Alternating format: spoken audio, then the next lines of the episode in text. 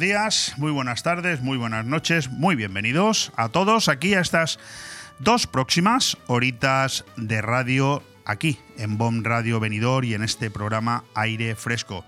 Enfrentamos la recta final de este mes de abril pues yo qué sé, con la tranquilidad ¿no? que, nos da, que nos da comprobar, porque es la conclusión a la que he llegado esta mañana, que no es tampoco ninguna conclusión eh, novedosa, sino que de alguna manera refrenda lo que viene siendo el día a día.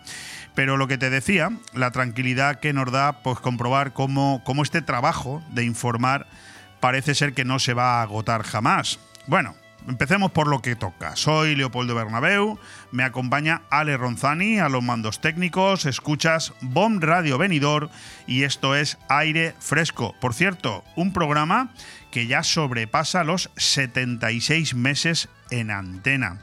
Vamos, vamos ya camino de nuestros seis años y medio sin faltar a nuestra cita. Y lo que te rondaré morena, y lo que te rondaré morena, porque como te acabo de decir, en esto de informar, parece que cada día hay más. ¿Verdad que no te estoy descubriendo nada? Ojo, eso de que cada día hay más cosas de las que informar tampoco quiere decir que sea bueno, ni malo, que diría el buen gallego, ¿no? Lo evidente es que... Eh, es más, eh, el tiempo que tenemos que emplear a diario para poder seleccionar lo que luego te vamos a contar.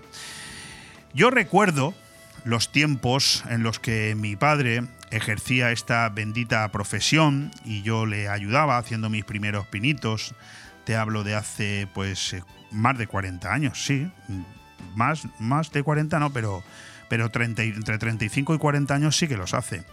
Bueno, una profesión que hoy está un tanto descafeinada y por supuesto bastante desorientada, me refiero por supuesto al periodismo, que la historia era era muy diferente entonces. Eh, yo recuerdo que mi padre salía cada día de casa en busca de esas noticias y de esos contactos que el hombre pues había, había tejido una inmensa red de, colaboradores y de gente que, le llamaba y le informaba porque era la gestión de, muchos eh, buenos años de trabajo, para luego pues, poder rellenar sus dos obligatorias páginas del diario La Verdad, que cada día tenía que cumplimentar cuando no eran tres o cuando no eran cuatro y el tiempo que tenía que emplear el hombre en vender también la publicidad para, para, poder dar de comer a sus cinco hijos y brillantemente que lo hizo.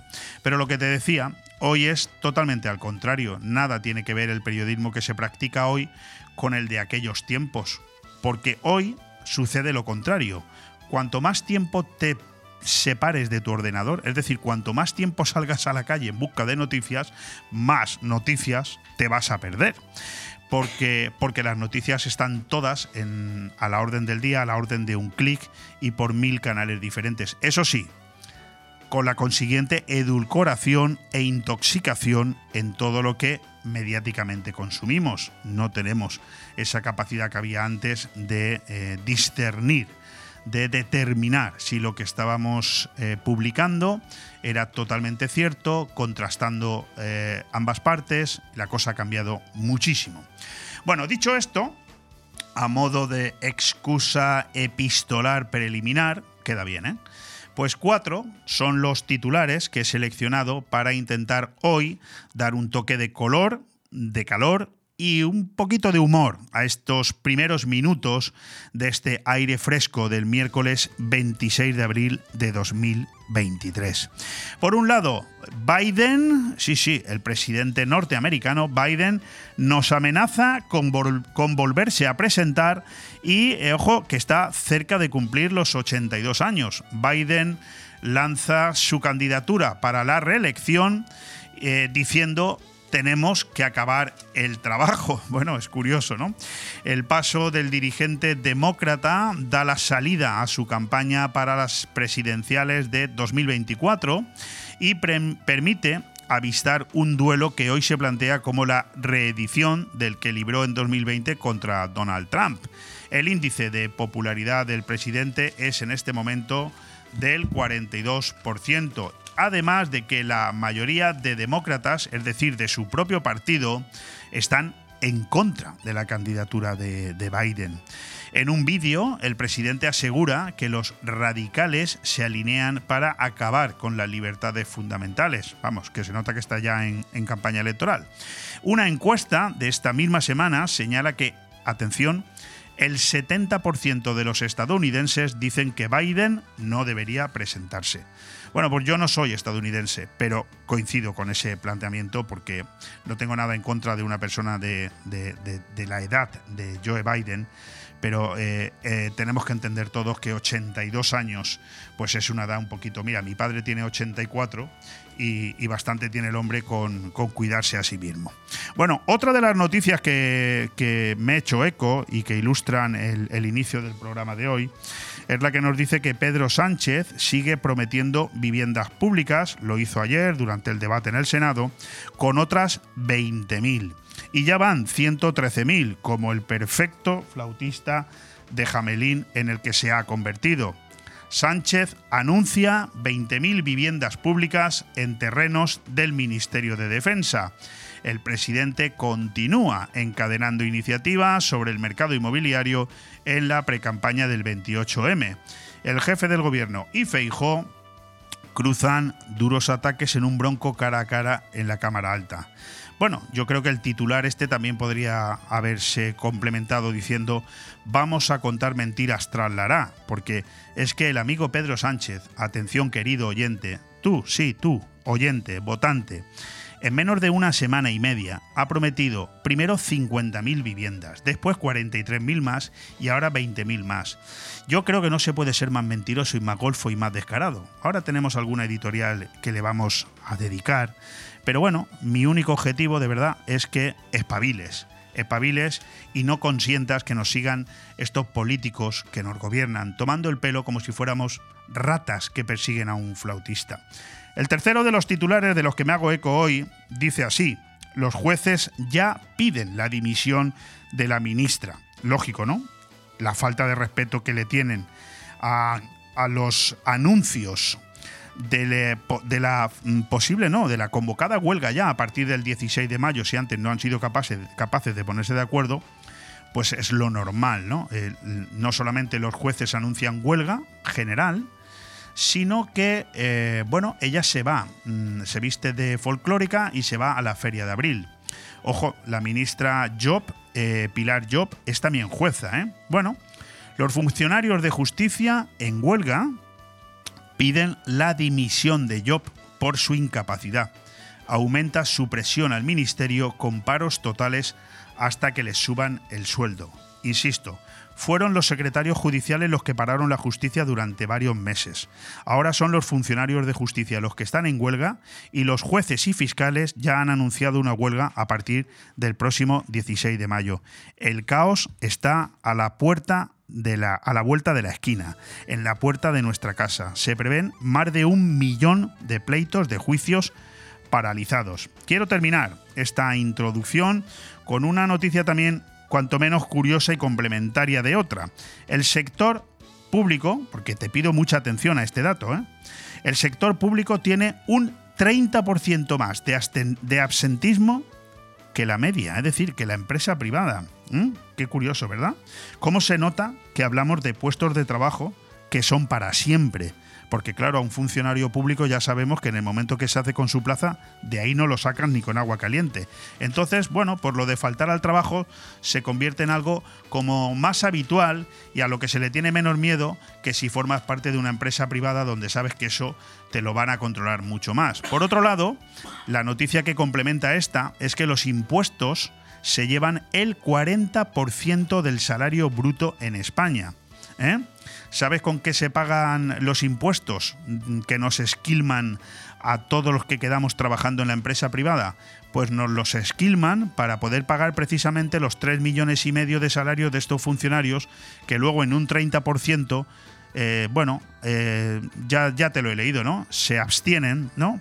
Por decir de una manera suave, de ir al trabajo cada vez que les apetece. El poder de compra de los sueldos se desplomó un 5,3% en 2022 y el organismo revela la ineficacia de las medidas del gobierno para proteger el poder adquisitivo frente a la inflación. Bueno, con este resumen concluyo la presentación y espero que te haya servido como poco para, bueno, pues para reflexionar, porque se acerca el momento de la votación. Aire fresco en BOM Radio Benidorm todos los martes, miércoles y jueves de 12 a 2 de la tarde, Aire Fresco, el magazín de actualidad más completo de la comarca con entrevistas, noticias, opinión y entretenimiento en un aire fresco más renovado, más personal y más cercano de la mano de Leopoldo Bernabeu. Recuerda, todos los martes, miércoles y jueves desde las 12 del mediodía hasta las 2. También podrás escuchar Aire Fresco por las tardes en redifusión y los fines de semana un resumen con lo mejor del programa. BOM Radio Benidorm. Seguimos creciendo. Bueno, pues avanzándote que cuando son las 12 y 11 minutos de la mañana de este miércoles 26 de abril, son 24 grados ya los que tenemos fuera de nuestros estudios, una maravillosa temperatura de primavera, pero que amenaza con ir subiendo un poco, aunque la temperatura máxima que tendremos hoy es un grado más, según me dice a mí el parte meteorológico del Meteosat, que será de 25 en torno a las 4 de la tarde, y a las 9 y 11 minutos de la noche, si nos estás escuchando en redifusión, serán 21 grados los que tendremos aquí en la ciudad de Benidorm. Y agárrate, agárrate porque hoy 26 de abril te voy a decir todo lo que se celebra. Ojo, ocho días, ¿eh? Atención. El Día Internacional en recuerdo del desastre de Chernóbil. El Día Internacional de Concienciación sobre el Ruido. El Día Mundial de la Propiedad Intelectual. El Día Internacional del Perro Guía.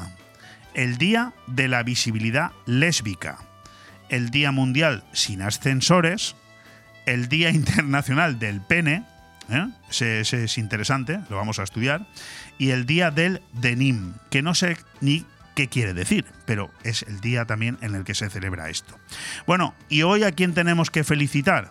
Pues hoy es el santo de todas aquellas que os llaméis en gracia. Por lo tanto, felicidades y enhorabuena. ¿Qué vamos a tener hoy en el programa Aire Fresco, que ya ha empezado?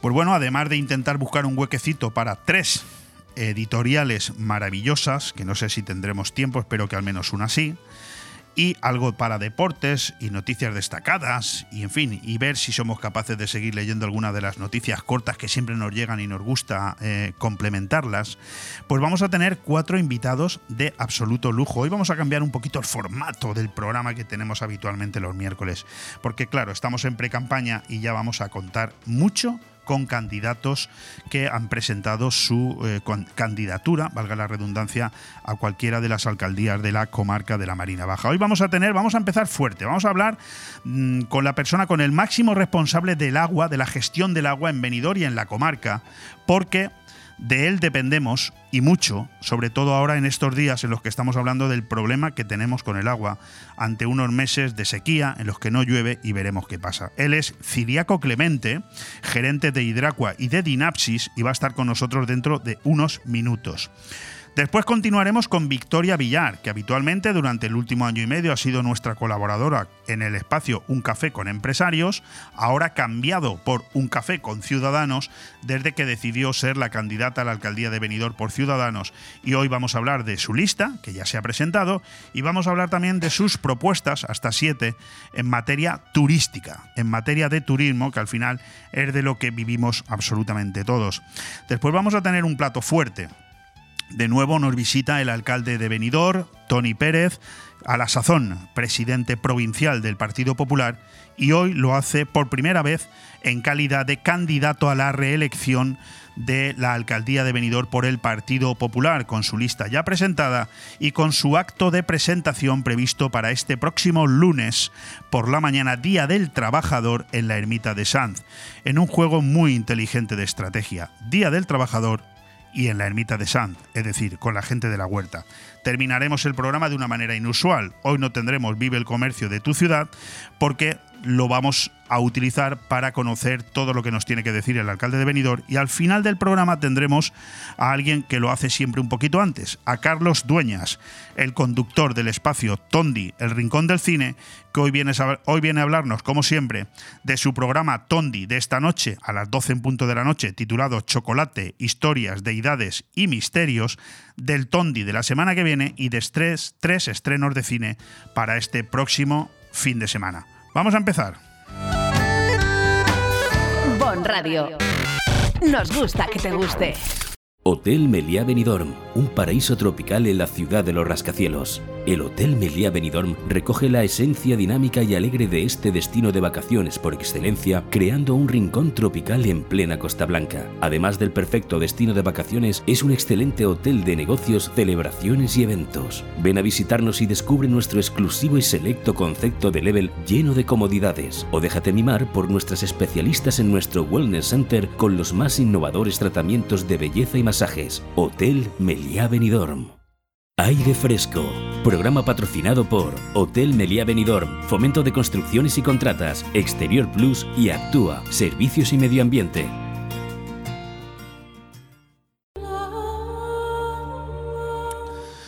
Tanto tiempo dando a todos la murga con revitalizar el Senado y vino Sánchez a insuflarle vida. Eso sí, para convertirlo en plataforma propagandística como cualquier institución a la que haya puesto la mano encima.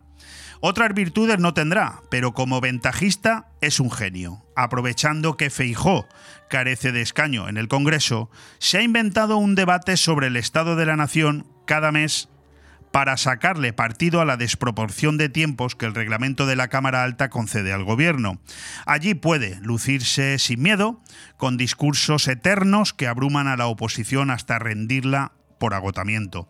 Vende viviendas que no ha construido, empleos que no crea, carreteras que no están hechas, pactos que no respeta y se presenta a sí mismo como el salvador del planeta, el hombre providencial que frenará la emergencia climática y ayudará a Ucrania a ganar la guerra.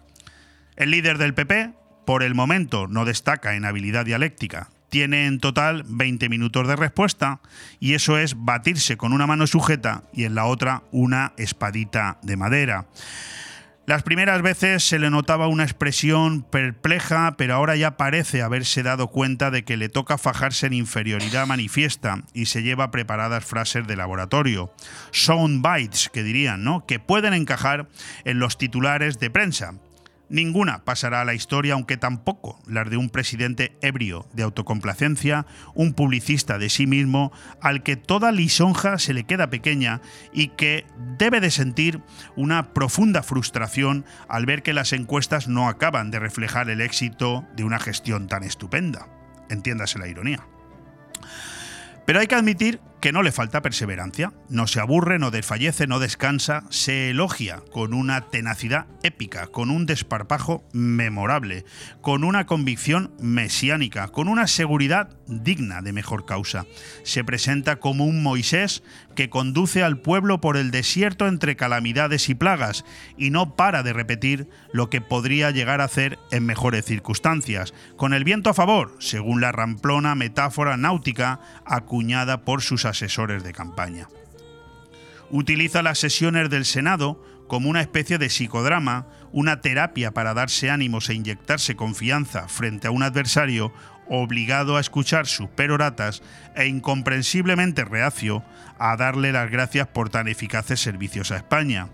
Sus soliloquios de autoestima constituyen una conmovedora declaración de soledad política, la de un gobernante que no solo resulta incapaz de obtener la aprobación de la ciudadanía pese a un ímprobo esfuerzo de entrega continua, sino que ni siquiera logra el voto favorable de unas ministras díscolas que además no puede cesarlas sin arriesgar su precaria mayoría. Del no es no al sí es sí hay mucho más que un cambio de tautología median cinco años de mentiras que empiezan a pesar sobre sus expectativas.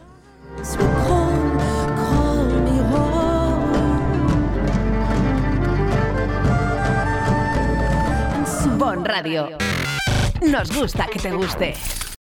La Jungla, sala privada de alquiler para eventos infantiles, para celebraciones de cumpleaños, ideal también para niños pequeñitos de hasta 6 años, baby shower, bautizos, reuniones familiares. Lo mejor de la jungla es que puedes traer lo que quieras de comida, bebida, tarta, decorar la zona diseñada para ello, hacer mesas dulces, poner música a tu gusto. La jungla en el Albir. Visita nuestra página web lajunglarent.com. La jungla. No te quedes sin tu fecha de reserva con antelación. Estamos en el centro del Albir con parking gratuito para tus invitados. Recuerda, La jungla. Si tus pies te piden moverse, deja que tu cuerpo le siga, pero con ritmo. En Boni Café Pub, la risa y la diversión la tienes asegurada. Ya sea en familia, en pareja o con amigos, vive los mejores momentos tomando tu copa favorita. Nosotros ponemos la música y tú el mejor ambiente. Boni Café Pub, te esperamos todos los días en calle Lepanto 1, Benidorm. Benidorm es mar. Es noche. Es fiesta. Pero en los momentos importantes, Benidorm es señorío. Señorío de Benidorm. El tinto y el blanco de bodegas Bocopa con sabor a Mediterráneo. El vino que se pide por su nombre. Señorío de Benidorm. Aire Fresco. Programa patrocinado por Hotel Meliá Benidorm, Fomento de Construcciones y Contratas, Exterior Plus y Actúa, Servicios y Medio Ambiente. ¿Por qué es un milagro que en Benidorm tengamos agua? Benidorm, una ciudad que tantos visitantes y locales tiene, pero que apenas tiene agua propia. Nuestro espectacular microclima hace que tengamos muy poquitas lluvias y eso unido a que tenemos pocos ríos cerca hace que los recursos hídricos sean muy escasos. Hoy en día para nosotros es muy fácil abrir el grifo y tener agua potable, pero para una ciudad que pasa de tener más de 500.000 personas en los meses de verano es una auténtica prueba de fuego para gestionar el correcto suministro del agua. Pero ¿cuál es su secreto? Ya desde el pasado el agua siempre ha sido un problema para Benidorm. Ya en el año 1325, con la fundación de Benidorm como municipio, no tardaría ni siglo y medio en desaparecer, debido en gran parte a la escasez de agua para los regadíos. En el siglo XVII, Benidorm se volvería a poblar, con la promesa de ofrecer tierras de regadío a cualquiera que lo necesitase. Esto se consiguió con la construcción de la conocida acequia Sequia Mare. Esta acequia con los años era insuficiente y finalmente quedaría en desuso. Pero sería en el año 1950 cuando se produjo el verdadero cambio de Benidorm, de pasar a ser pueblo de pescadores y agricultores a pasar a la gran potencia turística que es hoy en día. Esto supuso un importantísimo crecimiento de la población y lo que ello supuso también en el consumo del agua. Pedro Zaragoza, alcalde de Benidorm durante aquellos años, quería convertir Benidorm en el destino turístico que es hoy en día. Pero para ello sabía que si quería convertir en lo que es hoy Benidorm, debía traer agua potable a Benidorm sí o sí. Y esto no se logró de un día para otro, sino que tuvieron que aguantar, entre otros problemas, las sequías, como la del año 1978. Finalmente, estos problemas se conseguirían solucionar gracias a embalses como los de Guadalés y Amadorio y gracias también a la construcción de una depuradora. A día de hoy, en Benidorm se consume un 18% menos de agua que hace 20 años, a pesar de haber duplicado la población. Y todo ello gracias al laboratorio de Dinapsis. Este laboratorio del agua se encuentra en Benidorm y es una auténtica pasada. En Dinapsis cuentan con este laboratorio donde se puede ver en tiempo real todo el alcantarillado de Benidorm. Así que este gesto, aunque parezca muy fácil, si venís a Benidorm ya sabéis la historia que hay detrás. Una manera más, querido Ciriaco Clemente, no te voy a cambiar el apellido, ¿eh? Querido Ciriaco Clemente, gerente de Hidracua y de Dinapsis también, ¿no? No, no me equivoco. Acércate al micro, todo lo que puedas, por favor.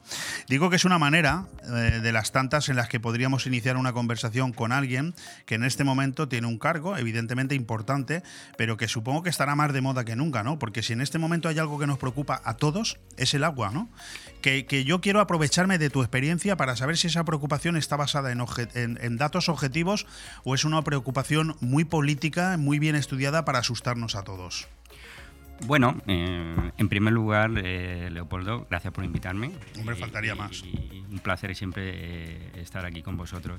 En segundo lugar, el vídeo, el vídeo que me parece fantástico, lo vi. ¿Verdad? Es un buen resumen, ¿eh? Lo vi hace cuestión de un mes. Y también me llamó la atención porque lo habían emitido a través de TikTok, que es una red, eh, sobre todo, que es mucha gente joven. Y en su momento, cuando yo lo vi, tenía más de, no sé si 7.000 likes o 7.000 me gusta. O sea, que es una forma Sí, sí. de difundir, sobre todo entre los jóvenes, eh, temas relacionados con el agua y me parece un- muy buena. Respecto a lo que me estás preguntando, yo creo que te estás refiriendo sobre todo al tema que últimamente está todo en boga y tal, que es tema de sequías y tal, ¿vale? Yo creo que aquí desde mi punto de vista hay que transmitir dos mensajes, ¿no? En primer lugar, eh, no hay que transmitir ningún mensaje alarmista. ¿eh? Bueno, eso ya es mucho, ¿eh? Eh, yo creo que no hay que hacer mensajes apocalípticos ni mensajes alarmistas y sobre todo en la zona y en la ciudad en la que estamos, en Benidorm o en la, o la de, de la Marina Baja. Mm, si me estaba preguntando, Benidorm va a tener perfectamente garantizado sí, el sí. suministro Sé por dó- sé es- por dónde vas. este verano y el siguiente. Y- Bueno, yo de alguna manera, la, la- la reflexión inicial, por iniciar la conversación de alguna manera, también era un pro- aprovecharme de tus conocimientos para un, digamos, una reflexión global, ¿no? O, o al menos nacional en España. Yo ya sé Hmm. que la situación de Benidorm y de la comarca de la Marina Baja es muy distinta a la que en este momento pueden estar sufriendo otras zonas de España, ¿no? Pero tu reflexión general en este momento, si tuvieras que hacer un balance nacional, ¿cuál sería? Vale, aquí es, es- es el matiz, ¿no? Es decir, eh, lo que viene de fuera es muy grande, es decir, lo, de, lo que todos nos cansamos de decir del cambio climático, ef- efectivamente eso está ahí, ¿vale? Y, y todas las ciudades tienen que prepararse, tienen que prepararse y tomar las medidas. Estamos viendo que a nivel nacional ya hay muchas ciudades como en Cataluña o en Sevilla que ya tienen la sequía a sus puertas. Y cuando tienen la sequía a las puertas, eh, lo que te queda es gestionarla. Gestionarla en, Sí, porque es tarde quizás eh, para algunas tomas de Claro, decisiones. claro. cuando ya tienes la sequía a las puertas, lo que te queda es gestionarla en la medida que puedas. Eso eh, a nivel, digamos, macro. Para eso que hay que hacer, tomar las medidas, sobre todo en tiempo de bonanza. En tiempo de bonanza, cuando no hay, no tienes la sequía tan, tan, tan próxima, es donde sobre todo hay que, que invertir, invertir, invertir, ¿vale? Para preparar la ciudad para cuando llegue ese momento. No te voy a meter en ningún lío, pero ¿cómo le explicas tú a los políticos que están todos los días enzarzados en su día a día y no son capaces de ver más allá de- de- del dedo sobre la luna, que en época de bonanza es cuando hay que preocuparse por lo que te- está por venir? No sé eso cómo se hace. Bueno, eso a nivel complicado, ¿eh? lo del juego político eh, va por otro sitio. eh, lo mío es, digamos, la parte técnica. Bueno, pero es que son ellos los que han de la invertir gente en que esto. las decisiones, ¿no? Claro. Es- es- está claro. Y, pero yo pongo, por ejemplo, y barro para casa el modelo de Benidorm, donde, donde se ha invertido históricamente, donde se invierte desde hace mucho tiempo grandes cantidades en obra, que muchas veces eh, pues solo se percibe, oye, pues eh, las molestias de las obras, Claro, porque van por, por debajo del suelo. se claro. entierran, muchas veces a lo mejor no, no tenemos claro, el ciudadano no tiene claro esa, esa obra para lo que ve, pero es el modelo a seguir, el modelo de invertir, invertir, renovar redes, hacer nuevas redes y para estar preparado para lo que pueda venir en un futuro. Y ya vuelvo a decir que no es el caso de Benidorm, la situación de, de, de Benidorm y la comarca no es, la, no es comparable con... Vamos a ver si nos da tiempo a tocar todo eso, eh, Ciriaco. Yo me he hecho eco de algunas, de algunos planteamientos, eh, de algunas conclusiones del Día Mundial del Agua que se celebró hace aproximadamente un mes y esa conferencia que hubo en la ONU, que bueno, que, que yo te iba a preguntar si tenías eh, la posibilidad de contestarnos qué tal fue el resultado de esa conferencia de Naciones Unidas sobre el agua, que tengo entendido que era la primera cumbre sobre el agua que se celebraba en 46 años, ¿no? Pues sí, era curioso porque la temática específica no, eh, era curioso porque la temática específica no se, no se había tratado. A mí me sorprendió cuando lo he leído. ¿eh? siendo un tema así. Pero bueno, yo me quedo con el lema, ¿no? El lema era acelerar el cambio, ¿no? El, lema de ese Día Mundial del Agua del año 23 es, es acelerar el cambio. Yo creo que estábamos todos en el buen camino, es decir, todos tenemos claro cuál es la solución, técnicamente las conocemos, la digitalización, la sostenibilidad, el invertir, pero yo creo que eh, este, este proceso a su vez de, de aceleración de, en el cambio climático que estamos todos percibiendo, lo que nos hace a nosotros es tener que ponernos todavía más las pilas, ¿no?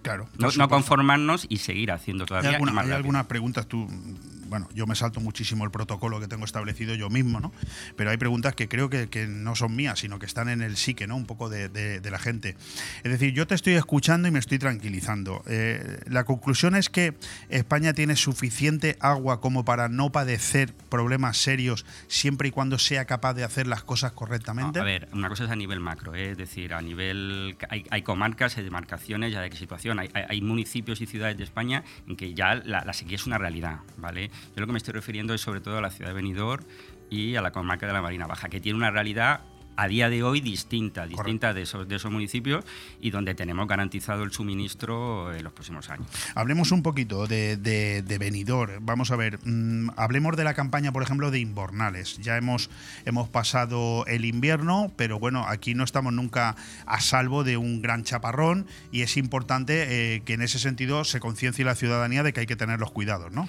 Sí, bueno, eh, Eh, al hilo de esto, eh, coincidiendo precisamente con, con, las campañas de sensibilización que solemos hacer, y el mes pasado, el, el Día Mundial del Agua, arrancamos también una campaña de, de, de sensibilización del uso de los invernales, que mucha gente, eh, o por desconocimiento o por dejadez, muchas veces se utiliza como, como un basurero. basurero ¿no? Eh, yo creo que todos hemos visto al final una colilla que acaba directamente en el invernal, o alguien que limpia un local con el cubo con el que lleva productos químicos abaldeado y sale a la esquina y lo echa a ese invernal, ¿no? Pues tenemos que tener todos claro que todos esos puntos de entrada y en Benidorm hay más de 6.000 invernales. ¿eh? Y me da igual que esté en primera línea de playa, que en el Stolls, que en Almafra, que donde esté. Cualquier invernal está conectado directamente al mar, a la playa. Y cualquier cosa que se eche ahí, antes o después va a acabar en el mar, con el impacto en el medio ambiente que tiene, Vale, es que, tiene eso. ¿no? Entonces, queríamos transmitir eso y vamos a, poner unas pegatinas en, muchos invernales, ¿no? Con el lema, oye, no tires nada, el mar empieza aquí, ¿no?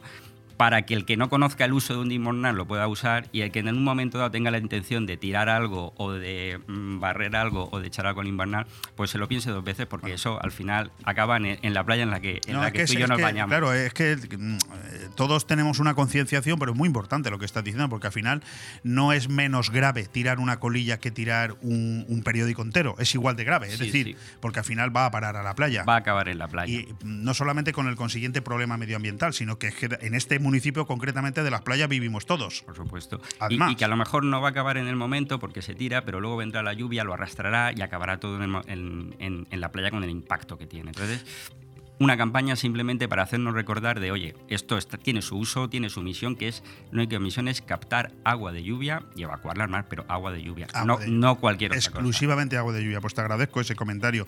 De la misma manera que un problema que hemos tenido siempre que hemos entrevistado a algún responsable de, de Hidracua en esta, en esta casa ha sido el tema de los inodoros y el tema de las toallitas, ¿no? Es decir, yo recuerdo alguna conversación con Javier, con, con Ballesta y siempre decían, oye, que es que el, el, el, el- el váter, el, el váter tradicional no es un basurero. ¿No? ¿Es así? Y ah, eso es un, un tema de sensibilización muy recurrente que lo hacemos todos los años. ¿Y, y se consiguen? ¿Hay datos? de- Sí que hemos conseguido reducción de- de- del número de, digamos, de obstrucciones y averías que se producen por las toallitas, pero el problema no termina de resolverse. Y yo creo, sinceramente, que alguna vez a nivel eh, europeo se podrían plantear legislar sobre el tema de las toallitas, porque es un producto que acaba, acaba al final eh, eh, mm, donde no tiene que acabar, por mucho que pongan en algunas veces es mm, la publicidad pone VC, cuando Sí. alguien va al supermercado Sí. coge las famosas toallitas y pone VC, ah, estas son las buenas, estas son bio- de- biodegradables, no es así. ¿no? Y hacemos también en la, en la semana de que hicimos actos por el Día Mundial del Agua, hicimos talleres con los con los niños precisamente para, para, para oye, Que son los que se inculcarlos, tienen que- al final son los mejores prescriptores y es inculcarles lo que, lo que se debe echar y lo que no se debe echar, ¿no? Y hay, hay una cosa muy curiosa, en, se hace unos talleres con ellos, una especie de juego, ¿no? Se les pone un vaso con agua y una toallita de papel, se remueve y en el otro vaso se pone una- un vaso de agua con una toallita de estas, teóricamente biodegradables del baño.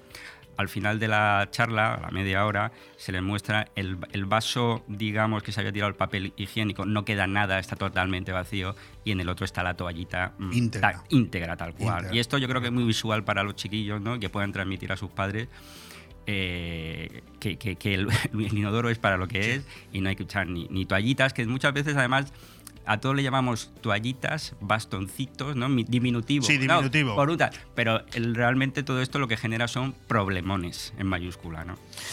Oye, mm, sácame de dudas. Fomento de las vocaciones femeninas en las STEM, eh, con acciones en los diferentes institutos de la comarca. ¿Exactamente de qué estamos hablando? Vale, esto fue otra, precisamente otra de, de las iniciativas que aprovechando esa semana hicimos en distintos institutos de la comarca, que fue eh, en edad escolar entre 10, 12 años, eh, dar charlas sobre todo de, por parte de nuestras técnicas o ingenieras. Por ejemplo, tenemos aquí en Benidorm eh, una jefa de planta, que es eh, ingeniera química, la jefa de planta de Benidorm, que son vocaciones o perfiles técnico-científicos. ¿no? Porque la realidad dice que al final eh, las carreras técnicas aún mm, el, la- el- el sector femenino, digamos, los números no, no terminan ¿no? de, son de igual- igualarse. exactamente. Entonces queremos, queremos no sé, fomentar, aparte de, en esa charla se le explicaba el funcionamiento de una potabilizadora, una depuradora, una red, pero que vean también un rol femenino, un rol femenino de una técnica, de una jefe de planta que Sí, sí, dirige un equipo claro, y, que, y, que, y que las niñas también de- desde pequeño puedan ver, oye, pues yo puedo llegar a ser también, un- un- en- en- puedo desarrollar mi, mi carrera profesional en este ámbito. ¿Habéis tenido resultados ya o no? Bueno, oye, lo que, hacemos ¿no? es, lo que hacemos es sembrar, ¿no? Y, y- y en los colegios a edades tempranas eh, generar esa inquietud y que se vean reflejados en esos papeles. Oye, háblame un poco de la edad y de la importancia de, de algo que está allá a las afueras, que alguna vez a lo mejor incluso ha olido mal, ¿verdad? No es esta, pero algunas sí. Y oye, ¿eso qué es? Y la importancia que una edad tiene, y si no, que se lo digan a municipios como Altea, cada vez que hay una eh, lluvia torrencial y no pueden beber agua del grifo los ciudadanos, por ejemplo. Sí. Eh, fundamental, fundamental. Y volvemos a hablar de lo mismo, ¿no? De inversión, tanto en potabilizadora como en depuradora. Tú me estás Bueno, en ese sentido en sí. Benidorm se han hecho bien las cosas. Se han, hecho, se han hecho las cosas bien. Es una ciudad que históricamente está muy comprometida, tiene muy claro la importancia del vector agua y desde siempre se han, se han hecho las inversiones y la gestión adecuada para esas instalaciones. La depuradora, un elemento esencial, esencial, porque aparte de su labor eh, de tratar el agua, permite luego también reutilizar el agua. Si el agua está correctamente tratada, se podrá reutilizar. Si se puede reutilizar, puede tener usos para los regantes y para la ciudad. ¿Esos usos de dónde se detraen? Del agua, digamos, potable. Con lo cual, el ciclo del agua es permanente. Las depuradoras tienen un gasto energético brutal, brutal. Son fábricas de generar agua limpia, digamos. El dueño de Iberdrola está encantado con vosotros, ¿no? Eh, pues te diría, da el premio. que, te diría que posiblemente, y no me creo que me equivoque, sea la instalación de la ciudad de Benidorm que más energía consume, más que el alumbrado, más que la potabilizadora, más que los edificios municipales. Eh, Sí, pero luego todo eso redunda en un, en un mérito, en un éxito. Es decir, porque ahí mismo lo veíamos en el vídeo, cómo Benidorm, a pesar del crecimiento geográfico que ha tenido en los últimos 20 años, incluso ha sido capaz de reducir su consumo de agua en un 18%. Sí, sí, eso es Claro, así, la eh. clave es esta, ¿no? Es decir, en 20 años, en 20 años, Benidorm ha, ha duplicado, digamos, su población, su consumo y hemos reducido el consumo en un 20%. Increíble. Entonces, ¿dónde está ahí el éxito? Ahí hay dos cosas: inversión, inversión en infraestructura y gestión, digitalización. Ahí es donde entra toda la, la- la digitalización, ahí donde entra la gestión, Dinapsis. Esa es la clave. Podríamos decir algo así como tan bestia, ¿no? Para que la gente se sitúe un poco en el marco de lo que estamos intentando explicar. Que en el caso de que en los últimos 20 años Hidracua, Dinapsis no estuvieran, no se hubieran inventado, no se hubiera hecho la gestión del agua que se ha hecho en Benidorm en los últimos 20 años, Benidorm no podría haber crecido de esta manera. De hecho, no tendría agua. Bueno, yo creo que más allá de los 20 años, yo creo que el éxito de, de la ciudad de Benidorm viene de mucho más atrás. ¿eh? Incluso la, presencia de Hidraco aquí, creo que ya nos remontamos a 40 años y yo creo que es un éxito de una colaboración pública-privada con, con una ciudad que siempre se lo ha creído, con unos servicios técnicos de primer nivel y con la colaboración y el, el conocimiento por parte de Hidracua. Y yo creo que todo eso es lo que ha derivado en, en- este, en que Benidorm siga siendo a nivel nacional un referente en, en el tema del agua y que por eso precisamente también está mejor preparada para, para aguantar situaciones extremas o, posibles eh, incidencias que vengan en un futuro que otras ciudades. Fíjate, te voy a comentar un detalle. Yo soy un gran bebedor de agua del grifo, pero siempre lo he sido. Es más, no tengo nada en contra de aquellos que deciden beber agua de botella. Mi pareja bebe agua de botella todos los días. Pero, pero mm, vosotros en ese sentido tenéis algún tipo de, talleres o de actividades, eh, digamos, un poco para concienciar a la ciudadanía de que se puede beber perfectamente agua del grifo. Sí, eh, a ver, nosotros la difusión del agua del, grifo es, una de nuestras máximas permanentes. Eh, hace, hace una semana realizamos ahí en el Parque del Elche, de, Parque del Elche Parque del Che. ¿eh? una cata de aguas que tuvo una gran aceptación. Estuvo toda la mañana pasando gente por allí donde les explicábamos una cata de aguas eh, al hilo. acércate del micro, porque si no me dice el, el técnico que es como si estuviera hablando yo solo. Vale. Eh, Sí, la cata que estabais eh, una cata de, de aguas, que es muy similar a una cata de vino, lo que se probaban eran distintos tipos de agua, agua desalada, agua mineral, agua eh, del grifo, agua de pozo. Y aprovechamos para divulgar las bondades del agua del grifo, que son muchas. ¿eh? La primera, mm, y que todo el mundo va a entender, económica. Una botellita de un litro vale un euro, vas a cualquier local, Sí, sí, vale un sí, euro. Con un euro puedes eh, comprar, entre comillas, un metro cúbico. Son mil litros, mil litros, es decir, mil veces más barata el agua del el grifo. brutal ya es un dato, dato. que todo el mundo No, lo va a entender. brutal el dato, brutal. Luego es un agua que está perfectamente eh, controlada sanitariamente. Aquí en Benidorm, al cabo del año, hacemos más de 45.000 muestras entre laboratorio propio, potabilizadoras, tomas en red. La garantía sanitaria es perfecta. Además, ese agua tiene las sales, sodio, eh, calcio que necesita nuestro cuerpo, que muchas veces hacemos algunos tratamientos con algún aparato que nos venden en casa y tal, que le quita esas sales. No, el agua tiene que tener esas sales. Y por otro lado, eh, un, te- un tema también fundamental en los últimos años es el tema de sostenibilidad del plástico. Las botellitas, España es uno de los países Locura. que más plástico genera y, y con eso lo, lo evitamos. Con lo cual yo te invito, Leopoldo, a que, y veo que aquí tienes Sí, esta pero- botellita, pero Pero es, es por cortesía, ¿eh? porque eh, eh, a veces vienen invitados que necesitan echarse una botella de agua sí, a la lógico, mano, si estás aquí pero, hablando... pero yo, yo no he abierto una botellita de estas en mi vida. Ah. Yo, al contrario, tengo una botella de agua grande que de vez en cuando, cuando se acaba, la relleno del grifo y la pongo aquí. Yo no tengo ningún Pues, problema. pues no lo he tenido te, nunca. Te invito ¿eh? a que pongas, evidentemente, esta botellita con una de una jarra del grifo fresquita, agua de, agua de venidor, que, oye, luego ya cada, cada invitado es libre de coger, oye, porque a ti te puede gustar... eh, Ahora cuando venga el, el, vino, después el- le voy a poner eh, la jarra. el vino tinto y a mí el vino blanco, ¿no? Una cosa son los gustos, ¿no? Pero ya verás como que tiene una gran aceptación y, y yo creo que es un poco Estoy el- camino que tenemos que Estoy seguir. convencido de que sí. Oye, por terminar un poco con el ámbito así muy local, eh, veo que eh, estáis preparando o habéis preparado la primera jornada del agua en la formación profesional, ¿no? En el Instituto Beatriz Fajardo. ¿En qué ha consistido o en qué va a consistir? Porque no tengo claro. ¿Se Pues ha celebrado? Sí, se, Se ha celebra- celebrado. se le celebró el mes pasado. Esto es una iniciativa del propio FP Beatriz de Fajardo. Y además es un tema que a mí me, me- me gusta mucho porque este instituto es el primero mm, de la provincia de Alicante que ha optado por impartir el ciclo de FP de grado superior y grado medio del ciclo del agua.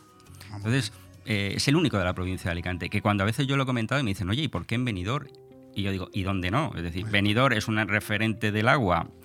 Hidracua cuando tuvo que poner DINAPSIS en el año 2017 El primero fue aquí. fue ¿no? Luego lo hemos replicado en Valencia y en Madrid, Sí, pero el primero fue aquí. Fue Entonces aquí, tiene correcto. todo su sentido, ¿no?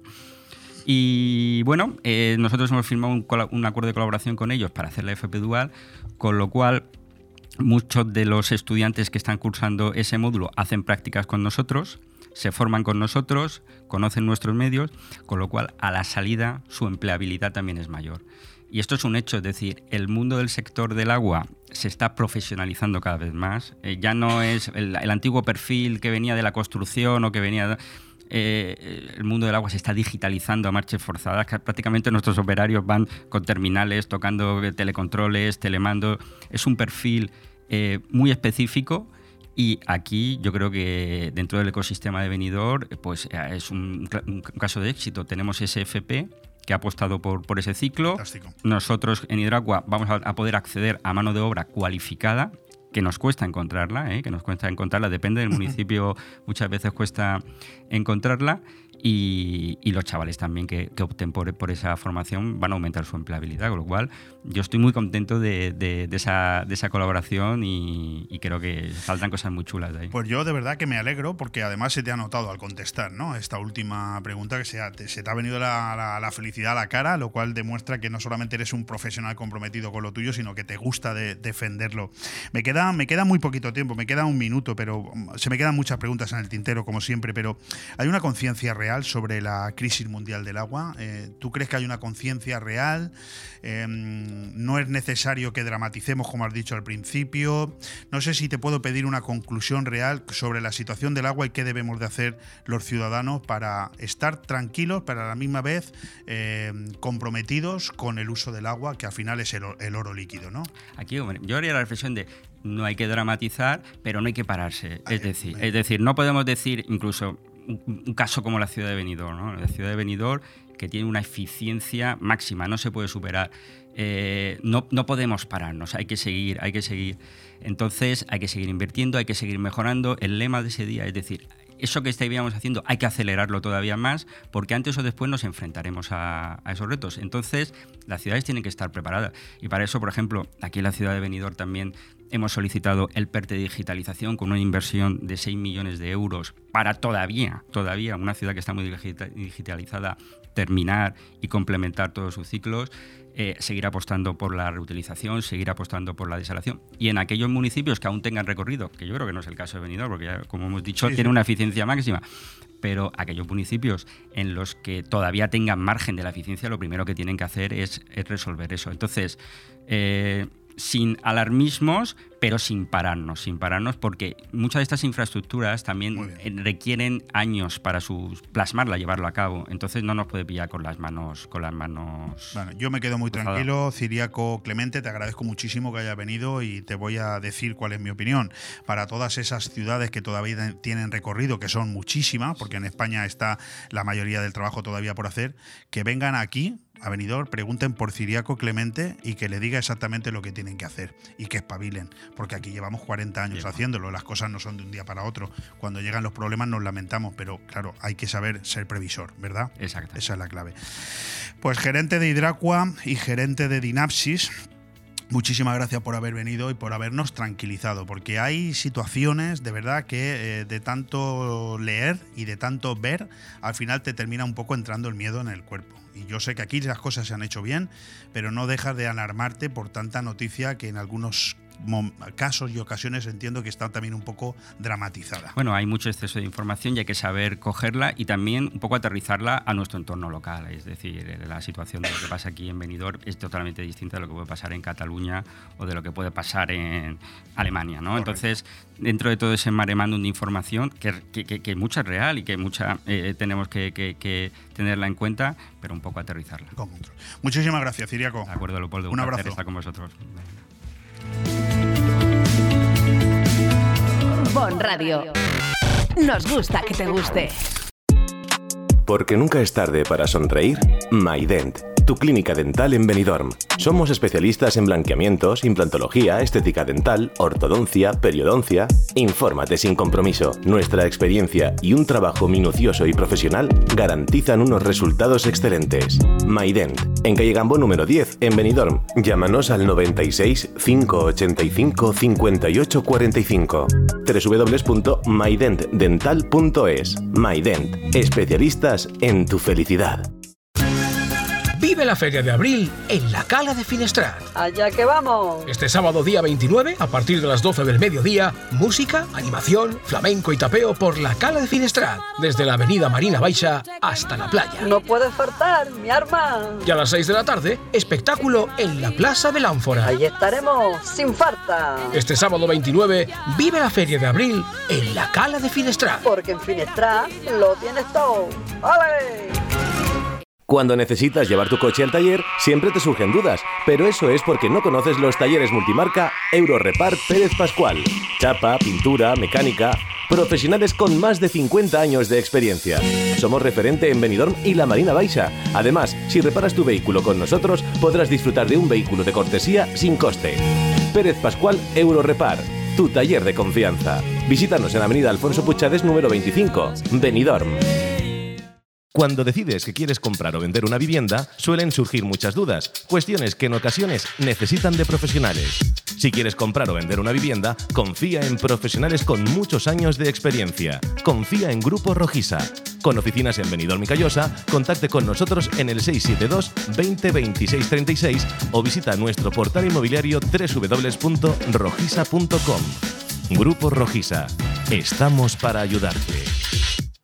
Aire Fresco, programa patrocinado por Hotel Meliá Benidorm, Fomento de Construcciones y Contratas, Exterior Plus y Actúa, Servicios y Medio Ambiente.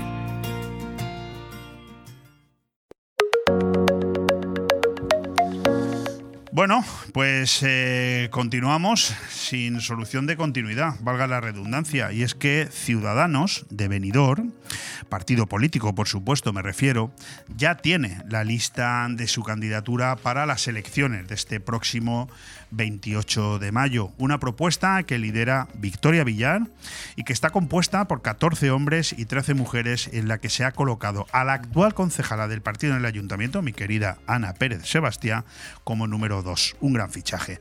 Hablamos de una candidatura multicultural, donde hay personas cuyos orígenes provienen de Ecuador, de Argentina, de Venezuela, de Marruecos, de Colombia. En total, 25 candidatos vinculados a la idiosincrasia de la ciudad, como es el mundo hotelero, los apartamentos turísticos o el pequeño comercio. El partido, en su máximo auge en 2015, ya consiguió entrar en el ayuntamiento de Benidorm con tres concejales, siendo Rafa Gasén el líder de la formación, cuyos votos decidían muchas de las cuestiones aprobadas en el consistorio cuatro años más tarde. Fue Juan Balastegui, el número uno del partido. El edil ya informó en su momento que no, con, que no eh, pretendía seguir y su sustituta, pues eh, en lo más alto de la candidatura, la tenemos hoy aquí con nosotros porque además es colaboradora de esta casa. Victoria, ¿qué tal? ¿Cómo estás? Muy bien, buenos días. Además, todos los que nos están viendo por, el, por los diferentes canales están viendo que vienes pertrechada de Ciudadanos 100%. 100%. Como hay que estar. Integrada, integrada. ¿Cómo va la cosa? ¿Cómo va avanzando la cosa? Muy bien. Una cosita solamente. Eh, Juan Balastegui dijo que ocho años y se iba. Por eso es un caballero, ha cumplido y se ha ido. Bueno. Y por eso estoy yo. Tony Pérez dijo 28 años y sigo. Y también lo ha cumplido. Y hay que tener orgullo, también dice, de, tener un alcalde tantos años en la alcaldía. Todo, todo es discutible en la vida. claro, depende cada uno como lo mire. Bueno, candidata de Ciudadanos a la alcaldía de Benidorm y conductora aquí de nuestro espacio un café con empresarios, ahora reconducido estos meses a un café con ciudadanos. Eh, bueno, ya habéis presentado la lista, seguís avanzando. A mí me gustaría que, me, mm, que nos dijeras exactamente qué has pretendido con una candidatura tan multicultural. ¿Qué buscas en esa lista? Mira, eh, Leopoldo, yo he tenido la suerte de presentar la lista que, que he querido.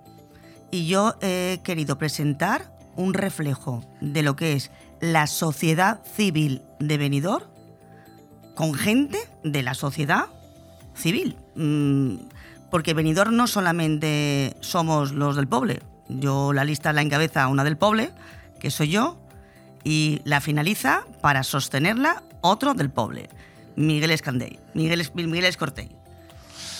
Y bueno, mm, entre ellos están profesionales, profesionales que nos van a hacer muchísima falta, como es Raúl Estrada.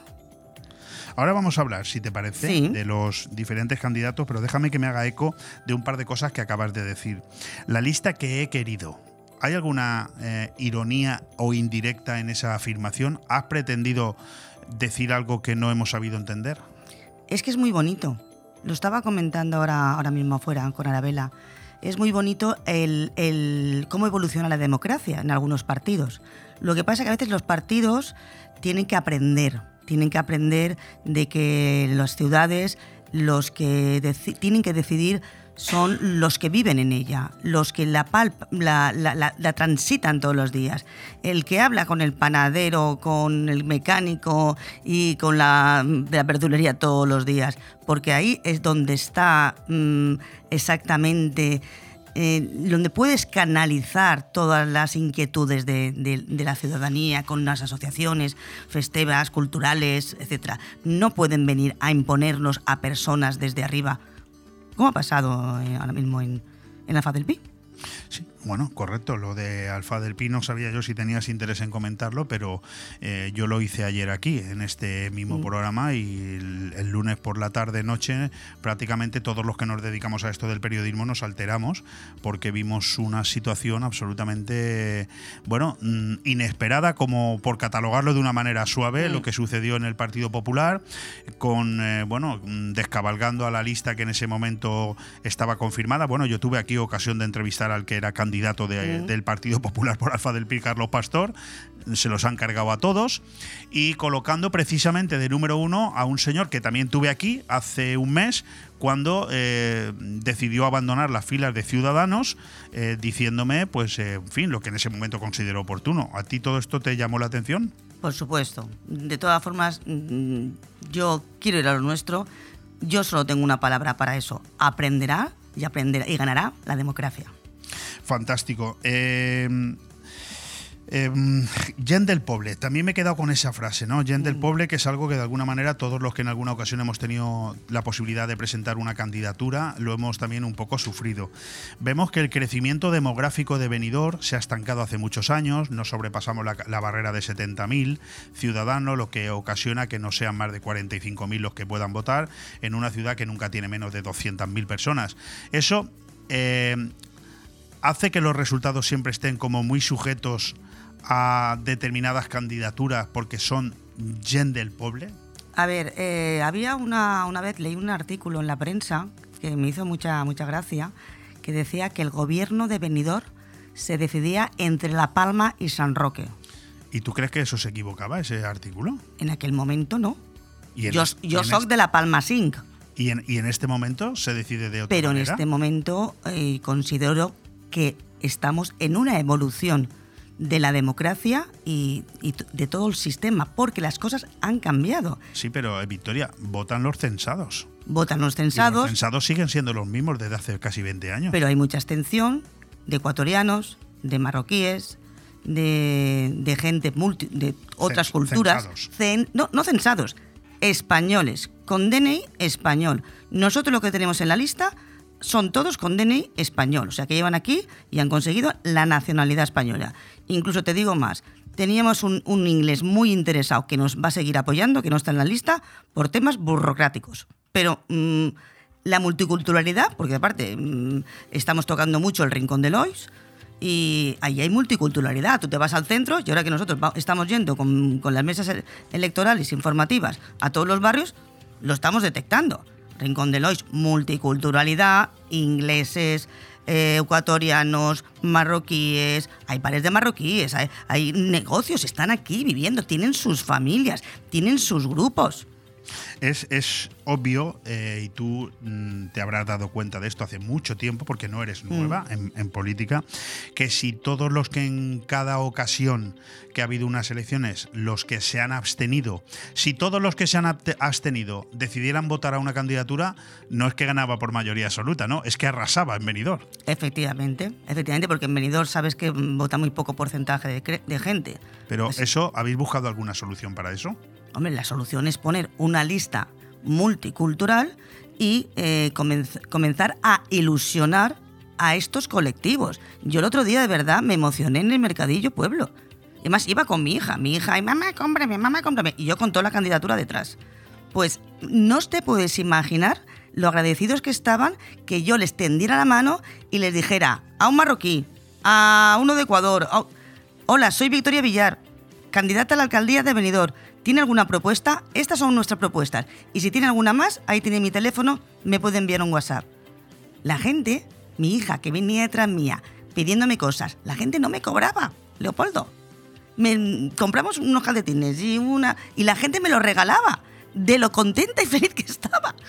Bueno, Fue eso muy bonito. Eh, en Ciudadanos presenta en candidatura en solamente tres municipios de la Marina Baja, en Villajoyosa, en Alfa del Pi y en, Benidorm. Esto sí, Villa, Polop. en Polop no lo sé, yo creo que son tres. Mm, no, creo. Polop Son, también, todo- sí. todo- entonces serían Bien. cuatro. Mm. Bueno, cuatro candidaturas. eh, ¿Es un paso atrás o no, o no lo es? Hay que verlo de una manera positiva. ¿Cómo se puede interpretar este, esta- este, este momento? Bueno, tú sabes perfectamente que ha habido mucha OPA hostil de, unos partidos y de otros con Ciudadanos. Ciudadanos se le crucificó porque se le ocurrió repetir unas elecciones, unas elecciones nacionales y aquí se crucifica a quien hace un repetir unas elecciones nacionales y no a quien, a quien es corrupto. Pero bueno, es, tendremos también que evolucionar, en democracia en esto. Ayer tuve yo aquí la oportunidad de hablar con tu candidato y compañero en Villajoyosa, Valentín Alcalá, y le pregunté dos cosas. Si él consideraba que eh, el ciudadano normal de un municipio tiene eh, la, ¿cómo diría? Mm, ¿Debería votar un ciudadano a un partido que acaba de integrar a gente que acaba de irse de otro partido hace poco menos de un mes. Lo digo por la seriedad, ¿no? Por, porque al final estamos votando gente que tiene que gestionar nuestro municipio. Y claro, a mí personalmente me genera muy poca confianza que un partido me presente gente que hace un mes me estaba vendiendo otra cosa, ¿no? A ver, yo creo que la gente está despertando. Ya sabéis que es por eso mi lema despierta, despierta venidor y tiene que despertar en todos los municipios y crear la política que vamos, la política consciente. Una política que, que- que- que pensemos, que pensemos, que la gente se pare a pensar. La palabra consciente significa estar en los cuatro planos, Leopoldo. En el plano mental, que la gente se pare, se piense, que reflexione cómo van a estar lo que tú me estás diciendo. Cómo van a estar en una lista y luego van a estar en otra al día siguiente. Esto es como tener un novio. Tú no puedes tener un novio, romper con él y al día siguiente, porque al final la, la herida no se cierra. No, claro, no estabas enamorado. de No verdad. estabas enamorado, o sea, Porque si eh, en, en 24 horas estás cambiado. No hay coherencia. Aquí no hay, no hay Coherencia. coherencia. Entonces hay que ser consciente. Pero, Política pero yo creo que eso va en doble sentido, ¿eh, Victoria? O sea, tanto por la persona como por el partido. Es decir, yo no confiaría en la persona que se cambia de partido en 24 horas, pero también me dejaría muchas dudas el partido que recepciona a esa. Lo mismo digo de Ciudadanos si hubierais, por ejemplo, cogido a tres o cuatro que el Partido Popular eh, hubieran dimitido hace un mes. No, no me hubiera Eh, parecido tampoco. Completamente de acuerdo, Leopoldo. Es bidireccional. Mm, Oye, como casi todas las cosas, ¿eh? Candidatura multicultural. Eh, entiendo que es porque entendéis que Benidorm es así. Es decir, No, es, una ciudad Benidorm cosmopolita. Es ¿no? así. Te estaba diciendo, solamente hay que ir al Rincón de Lois, o ayer estábamos en el centro, y muchos madrileños, y ahí ya son más españoles, y la gente del pueblo que vive ahí, o vive en la zona, o en la zona de la huerta. Los cuatro que quedamos. Entonces, es multicultural. Tendremos que, que hacer la, la lista un reflejo de lo que es la, lo que es la sociedad. Preséntame un poquito a los, por lo menos los, los cinco primeros. María Victoria Villar, que eres tú, te conocemos. ¿Qué te parece Ana Pérez? Ana Pérez es fantástica. Ana, Ana Pérez es mm, una alegría de mujer, una mujer que está siempre en todos los sitios, que le encanta participar en todo. Más que a mí, yo lo reconozco, yo soy más de, de gestión, de trabajo, de ordenador, de programa de- y de proyecto. Ella eh, es más, jo- mm, más de. la niña en el estar. bautizo, la novia en la boda y la vuelta de en el estar entierro. Por eso nos complementamos muy bien, porque claro, aquí eh, si, somos, si fuéramos 7 o 10 o 12, pues perfecto. Pero cuando eres 2, 3, 4, pues cada uno tiene que tener una función muy determinada, porque si no, no llegas a todos los sitios. ¿Qué Y hay tal que estar. Raúl Estrada. Raúl Estrada va a ser nuestro próximo concejal de urbanismo, porque es un arquitecto mm, de 40 años, con una experiencia brutal, con un máster en sostenibilidad, que es lo que hace falta en esta ciudad también, empezar a hacer planes y a ver proyectos de futuro para, para.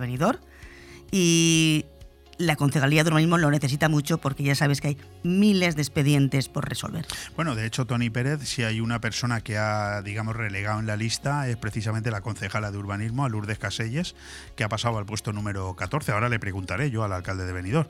Eh, ¿Tú por qué, a qué crees que obedece ese cambio? Vamos, si me lo quieres contestar, si no, no, por supuesto. A ver, Caselles yo pienso que ha hecho su papel en este ayuntamiento, ya que llega un momento que, bueno, ella estaba compaginando una concejalía con su trabajo en el ayuntamiento de, de Alfaz del Pi, eso lo sabe todo el mundo, y bueno, pues llega un momento que pues, las personas también tenemos que decidir. Por eso yo siempre he dicho ocho años, limitación de mandatos, porque no es bueno para el partido, no es bueno para la sociedad y no es bueno para la propia persona. Te puedo preguntar por la, tu opinión, si quieres. eh, bueno, por un lado, ¿qué te parece que haya ocho candidaturas en Benidorm? En el año 19 fuimos 13 partidos, ahora la, prácticamente casi la mitad, ¿no? Eh, de alguna manera el voto se va a diluir mucho menos, porque el voto que se perdió entre tantísimas candidaturas fue muchísimo. ¿A ti qué te parece que haya ocho candidaturas? Pues me parece bien, porque así el voto se concentra más en la- en los que tenemos posibilidades de salir, porque tú sabes que la ley de ON perjudica a los partidos más pequeños, porque es el 5% de lo que se, los que votan. Correcto, exactamente. Entonces, pues bueno, mm, yo ya he hecho supuestos y bueno, estoy bastante contenta. Estás bastante contenta. Estoy muy ¿Qué- contenta. ¿Qué perspectivas tiene Ciudadanos? Y yo te, vamos, yo sí te puedo preguntar, ¿qué perspectiva tenéis de, de- de alcanzar qué nivel de concejales? Podemos romper barrera. Bueno, vuestro tope era de tres. Podemos romper año. barrera. Podemos romper barrera. Oye, pues con eso nos vamos. Podemos con eso ser vamos a quedar. mayoría necesaria, decisiva. ¿Tú crees que es posible que el Partido Popular no saque la mayoría absoluta? Date cuenta que el último concejal lo sacó la última vez por 80 votos. 80 del pueblo. Ya. Oye, eh, María Sol Alonso Llamazares. ¿Quién es? Marisol Alonso Llamazares es un amor de persona. Es un, está muy vinculada a la fiesta de Astures, de Les Astures y es gobernanta, o sea, un cargo intermedio entre los hoteles y lo que son las, las camareras de, de hogar, Correcto, las llamadas la- las Kellys. Las Kellys. Y esta es una persona que se caracteriza sobre todo por su, su capacidad de, de gestionar conflictos. Porque tú sabes perfectamente los conflictos que tienen ahora mismo los, los hoteles con el tema del personal. Y además yo soy como profesional de los recursos humanos, soy consciente, soy consciente de ello. Entonces, aparte de que los hoteles tengan otras inquietudes mm, mucho más amplias y unas miras de arreglar el cor- corredor mediterráneo, del tema de la tasa turística y el tema de, los de regularizar los apartamentos turísticos ilegales, pues también estaría de más una interlocutora con sus problemas de base, que también daría mucha calidad al hotel y a ellos eh, tranquilidad. El, el gran Ramón Carrillo. ¿Qué me dices de Ramón? ¿Qué te voy a decir? no te puedo decir Me que parece es, un tipo trabajador, ¿eh? es una máquina. Es una máquina, está vinculado en mil asociaciones, él está ahí de sostenimiento, ya, ya lo sabes. Bueno, es tu jefe de campaña también, es, mi, es mi je- es mi jefe de campaña y la persona que me apoya día al día. Y además tiene mucho reconocimiento privado en, en- en el Rincón de Lois, ¿verdad? Él está Sí, muy- sí, él lleva 30 años trabajando en el Rincón de Lois, habla perfectamente inglés y tiene muy buenas relaciones porque ha ayudado a muchísima gente. Me consta, en la pandemia yo voy con él por ahí y todo el mundo le agradece que haya rebajado un alquiler a una persona que no podía pagarle, en la pandemia que hayan perdonado pisos. Le quiere todo el mundo. Siete propuestas en materia turística. No sigo hablando de la gente de la lista, ya hablaremos de ellas en otra ocasión porque nos hemos quedado mi amiga María del Mar Chanza, bueno, una, una máquina, ¿eh? esa sí que es una máquina. Pero siete propuestas en materia de turismo. ¿Me las resumes un poco? Bueno, eh, en- entre muchas más. De momento hemos sacado siete, porque todas las semanas vamos sacando propuestas nuevas. Eh, en, todas las áreas, me imagino, ¿no? en todas las áreas, ¿vale? Depende del colectivo que toquemos esa semana o las que ya hemos incorporado de, la- de las semanas anteriores que nos hayan aportado. Pero bueno, las de mm, Disfruta Benidorm, que son las de turismo, es la creación del Museo del Turismo de Benidorm en la Boca del Calvari. La Boca del Calvari tiene un museo, está muy bien, pero nosotros consideramos que para descubrir cómo era el Benidorm antiguo, eh, Benidorm siendo la capital de turismo, teníamos eh, que hablar de Benidorm desde sus inicios. Estamos hablando quizás de una sala permanente. Lo digo Una porque el, el Museo Boca de Calvario está un poco desaprovechado, quizás, ¿no? Es una sala, una sala permanente y esto yo también lo vi en Bruselas, que habla- había un, museo maravilloso de toda la historia de Bruselas, de cómo llegaron La allí la Unión Europea, la Comisión. Entonces, mm, esa idea creí que era, que era interesante para hacerla en la capital de la- del turismo. de- Fantástico. rutas turísticas señalizadas, con itinerarios guiados, eso está muy bien para las agencias de viaje. Yo cuando estuve en Mallorca mm, vi un montón de también de, de, mm, de carteles señaléticos con, con iconos que tú mm, hacían gin- hacías gincanas y recorrías, hacías recorridos turísticos. Luego, muy interesante también, la estatua de Pedro Zaragoza con su Vespa.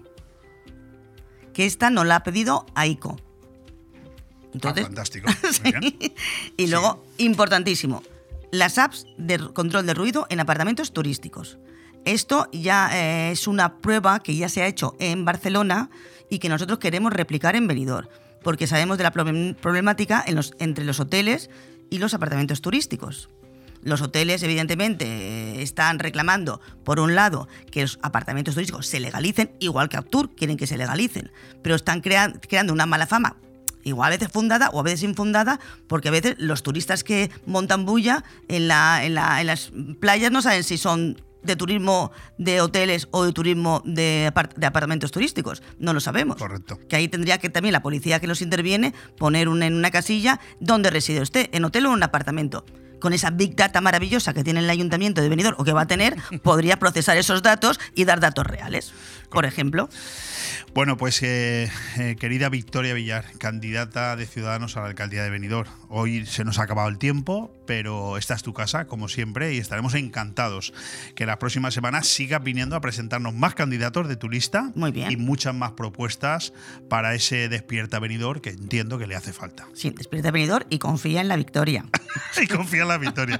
Muy bueno, ¿eh? Muy bueno. Muchísimas, bueno, bueno. muchísimas gracias, Victoria. Vale, pues la semana que viene más y mejor. Más y mejor. Un fuerte abrazo.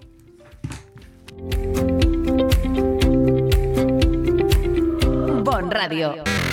Nos gusta que te guste. El movimiento se demuestra bailando. En Estudio de Danza Patimora disfrutarás del baile con nuestros cursos de hip hop, street dance, baile español, flamenco, sevillanas o ballet clásico. Y no te pierdas las novedades en cursos de contemporáneo, zumba, Broadway y pilates. Con edad a partir de 3 años y durante todas las tardes. Reserva ya tu plaza llamando al 658 38 35 61. Estudio de Danza Patimora, calle Santa Cristina 2, Benidorm. La tradición es un arte y en Mesón el Segoviano somos artesanos. Artesanos de la buena cocina. Prueba nuestro cochinillo segoviano, el cordero al horno, el chuletón de buey, bacalao a la vizcaína y muchos más platos que harán que repitas. Además, estamos preparados para cualquier reunión, evento o grupo. Descubre nuestros menús especiales. También tenemos un fantástico menú diario para que comas como en casa. Mesón el Segoviano. Artesanía en la cocina. En calle Ibiza 10, Benidorm. ¿Quieres vivir una experiencia única a bordo de un catamarán recorriendo a las maravillosas playas de la Vila Yoyosa? Deep Blue Sea Events. Sumergiéndote en las refrescantes aguas del Mediterráneo? Deep Blue Sea Events. Y gozando de una espléndida puesta de sol acompañado de una copa de cava? Deep Blue Sea Events. Vive un viaje marítimo inolvidable con salida desde el puerto de Villajoyosa. Infórmate también de nuestras salidas desde Denia, Javia, Altea y Valencia. Ponte en contacto con nosotros en deepblue.es para saber más de todas nuestras actividades acuáticas, eventos, despedidas, cumpleaños. Deep Blue Sea Events. Bienvenido a bordo. Quinto maratón de donación de sangre de la Nucía. El sábado 29 de abril en el CIDER. Yo dono sangre. Ella dona sangre. Nosotros donamos. ¿Y, tú?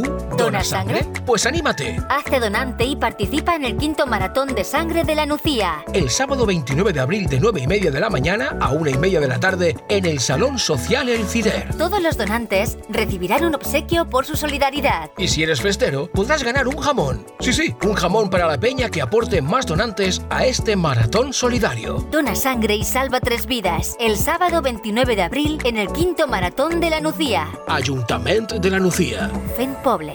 Fen Futur. ¿Eres de los que disfrutan de la comida? En Restaurante Le Plum combinamos placer y conocimientos. Cada mes un menú diferente lleno de sabor o crea tú la mejor combinación con nuestra espectacular carta. Entrantes fríos y calientes, pasta, risotos, suculentas carnes, pescado fresco.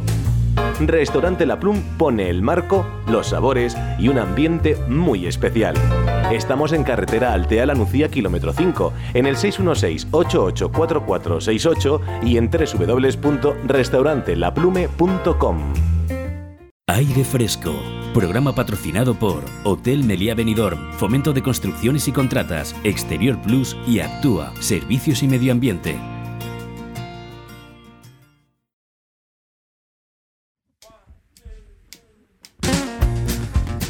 Continuamos ahora ya sí, en riguroso directo. Estábamos aquí en una conversación un poco privada con mi buen amigo Tony Pérez, alcalde de Benidorm, presidente provincial del Partido Popular y ahora creo que no sé si es la primera vez que puedo decir que está aquí en su condición de, candidato a la reelección el próximo 28 de mayo. O cada vez que has venido, Tony, has sido alcalde, pero también has sido candidato a la reelección, ¿no? Porque, porque tu agenda no tiene precampaña, tu agenda es trabajar, trabajar hoy, ayer y mañana.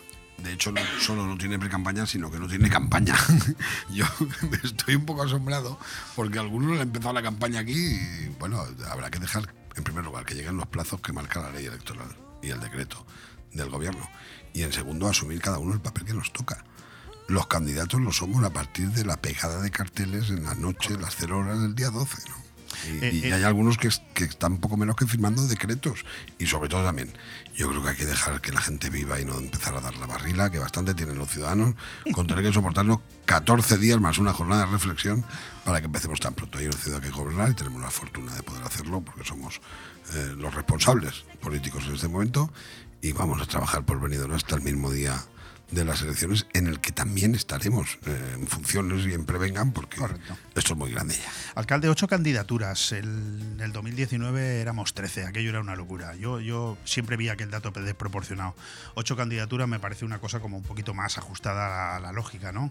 Sí, yo siempre. No lo sé, vamos. Siempre pienso que, que la gente que tiene un triar, la gente tiene que tener dónde elegir. Y sería muy monótono esto. Otra cosa es el resultado. Pero bueno, yo creo que eso anima a la campaña, anima a los debates, anima a las propuestas y el ciudadano se hace, conforma una opinión más amplia y le permite una visión también más certera de qué es lo que quiere para su ciudad. Ya, ya tenemos la lista del Partido Popular. Yo le pediría al alcalde una serie de reflexiones. La primera, por supuesto, un, mensaje hacia esas dos personas, Lorenzo Martínez, Ángela Yorca, que continúan en la lista, pero evidentemente de una manera simbólica, cerrando la lista eh, como, como una demostración de que, de que no tienen ningún problema con el Partido Popular. Al contrario, están encantados de estar ahí y si salen es porque ellos quieren. Sí, sí, y están además al lado, porque estamos activándonos en la parte que nos toca. Nosotros seguimos, en primer lugar, en las responsabilidades públicas, donde toca, hasta el último minuto, que se producirá cuando se tome posesión la siguiente corporación, y en el ánimo del partido, llevando responsabilidades muy, muy importantes a nivel interno, como siempre han hecho en las campañas. Por lo tanto, están al lado. Y el, ¿Alguna y- palabra y- para ellos? Yo creo que Ángela, a ver, mire, hablar de, de Lorenzo Martínez Sola eh, y de Ángela Yorca Seguí a Tony Pérez se le hace muy difícil, porque, Me lo imagino. porque son dos compañeros, hemos atravesado muchos momentos, especialmente de dificultad por las áreas que han llevado ellos siempre, pero especialmente de más dificultad por las áreas que han llevado ellos en el tiempo tan difícil que nos ha tocado vivir en esta administración, con la pandemia y todo lo que ha venido después como hemos hecho todo el equipo de gobierno, porque esto no se hubiera podido llevar tan bien como lo ha llevado venido sin un equipazo. Éramos 13 y eso un día mejor que cuando éramos 8, pero Ángela y Angie y Chispi eh, dan un paso al lado porque, bueno, eh, entienden que, que en este momento pueden aportar mucho más a, la sociedad y a su vida estando fuera de la candidatura. Lo han elegido ellos y, y yo no puedo más que asumirlo. Y lo asumo con dolor, no con pena ni con tristeza, eh, con dolor. Porque la pena y la tristeza es cuando pierdes a alguien No, no, por otros motivos, pero en este caso sé también que se lo merecen. Se merecen también un descanso, ¿eh? lo han decidido. Alcalde, yo, yo le voy a hacer aquí una especulación. Usted sabe que a mí me gusta la política, me gusta mirar las cosas con una lupa distinta a lo que lo miran la mayoría de las personas. Yo vi su lista y yo estaba fuera, estaba en Jaén y yo dije, esto está claro. Es decir, Tony Pérez ha colocado en el 2 y en el 3 a sus personas de máxima confianza, después ha colocado a esas personas que no es que le obligue a usted nadie, pero es lógico porque son los presidentes locales y, y- provincial de nuevas generaciones, y después ha hecho una selección hasta el 14 diciendo en función de cómo habéis desarrollado vuestro trabajo a lo largo de los últimos cuatro años, así os voy a premiar. Y me da la sensación de que usted ha hecho eso. Pues se equivoca usted de plano, completamente. Seguro, estoy Comple- pero, convencido de pero- pero absolutamente. En eso soy bastante imprevisible en el, en el, en el fundamento normal de las personas, en la lógica. Eh, no, soy, no soy predecible. Es una grandísima lista. Eh, algunos se sorprenderían. Mire, si de todos los que estamos en la lista del 1 al 25, Tony Pérez eh, tuviera que... Es que no quiero entrar en ese debate, pero mm, le diría, mm, veo alcaldes de venidor ahí del 1 al 25, ¿eh? Veo grandísimos alcaldes y alcaldesas del 1 al 25. Y si me apuro, hasta quitando el 1. ¿eh? Para que no haya ninguna duda. Ninguna duda. Sí. Bueno, Pero hay, pero hay perfiles muy diversos. Esto es un gran partido. El proyecto es un proyecto muy sólido, muy consolidado. En realidad hay una distribución también de las posibilidades, de las capacidades, de las dedicaciones y de lo que yo sí entiendo cuáles son los desafíos de esta ciudad eh, en los próximos años. Y se ha almacenado un equipo que me parece que es extraordinario. Bueno, pues como yo siempre me equivoco, les voy a plantear otro error mío, personal, que es que colocar en el 14 a Lourdes Caselles es otro de sus retos personales. Alguien ha pensado que, que la ha castigado, yo he dicho que no. Yo he dicho que usted ha- se ha retado a sí mismo y ha dicho, voy a poner a, a Lourdes Caselles, eh, a mi portavoz y concejal de urbanismo del 14, porque estoy convencido de que es un premio. Es que Lourdes Casellas va a ser concejala en la, Me he vuelto a equivocar en la próxima administración. Eh, va a ser concejal en la próxima administración y no, no hablemos de, de posibilidades ni de probabilidades, pero yo estoy convencido de que lo va a ser. Y, y no, no, no hay. Sería como señalar que Ángel Olmo, que me ha acompañado muchísimo tiempo en, en los tiempos más difíciles como concejal de educación, hubo un extraordinario, había muchos, un extraordinario director de centro educativo que un día me dijo, cuente conmigo para lo que necesite. Y un día se incorporó a una lista y, ahí sigue estando. Y yo creo que el Partido Popular tiene en su lista también personas con un perfil profesional, experiencial, con una cierta edad donde algunos pretenden que eso no suma en, en política.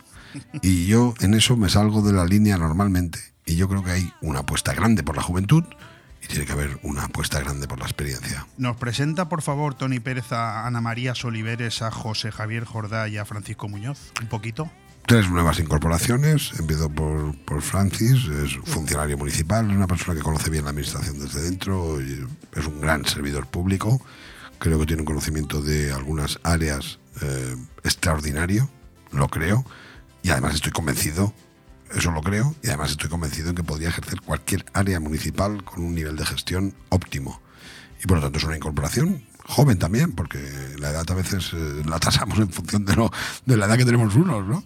Y es bastante más joven que yo, por lo tanto creo que aporta también un aire, No, no quería- un aire de juventud. Yo, yo me asusté anoche cuando vi que Joe Biden mm, se proponía para la reelección y yo pensé en usted y dije, madre mía, esto como, to- como Tony le dé por imitarlo, Pues fíjese usted, eso a lo mejor en España no lo entenderíamos. no lo entenderíamos, ¿verdad? ¿cierto? Bueno, pero yo creo que Estados Unidos tiene una democracia muy madura y, y su partido al final es el que tiene que decidir si es el candidato, por lo tanto hay que respetar esas líneas democráticas. Nosotros lo hemos hecho así. Esta lista la configura el Comité Electoral del Partido Popular. Esto no es cremallera ni paridad. Eh, aquí, perdóneme que me meta donde no me llaman. Eh, mire, en el actual gobierno local hay eh, ocho mujeres, somos trece. Hay ocho mujeres y cinco hombres. Si hubiéramos operado en cremallera, como hizo por ejemplo el Partido Socialista, que lo predica, siendo yo varón el número uno, habrían dos mujeres menos.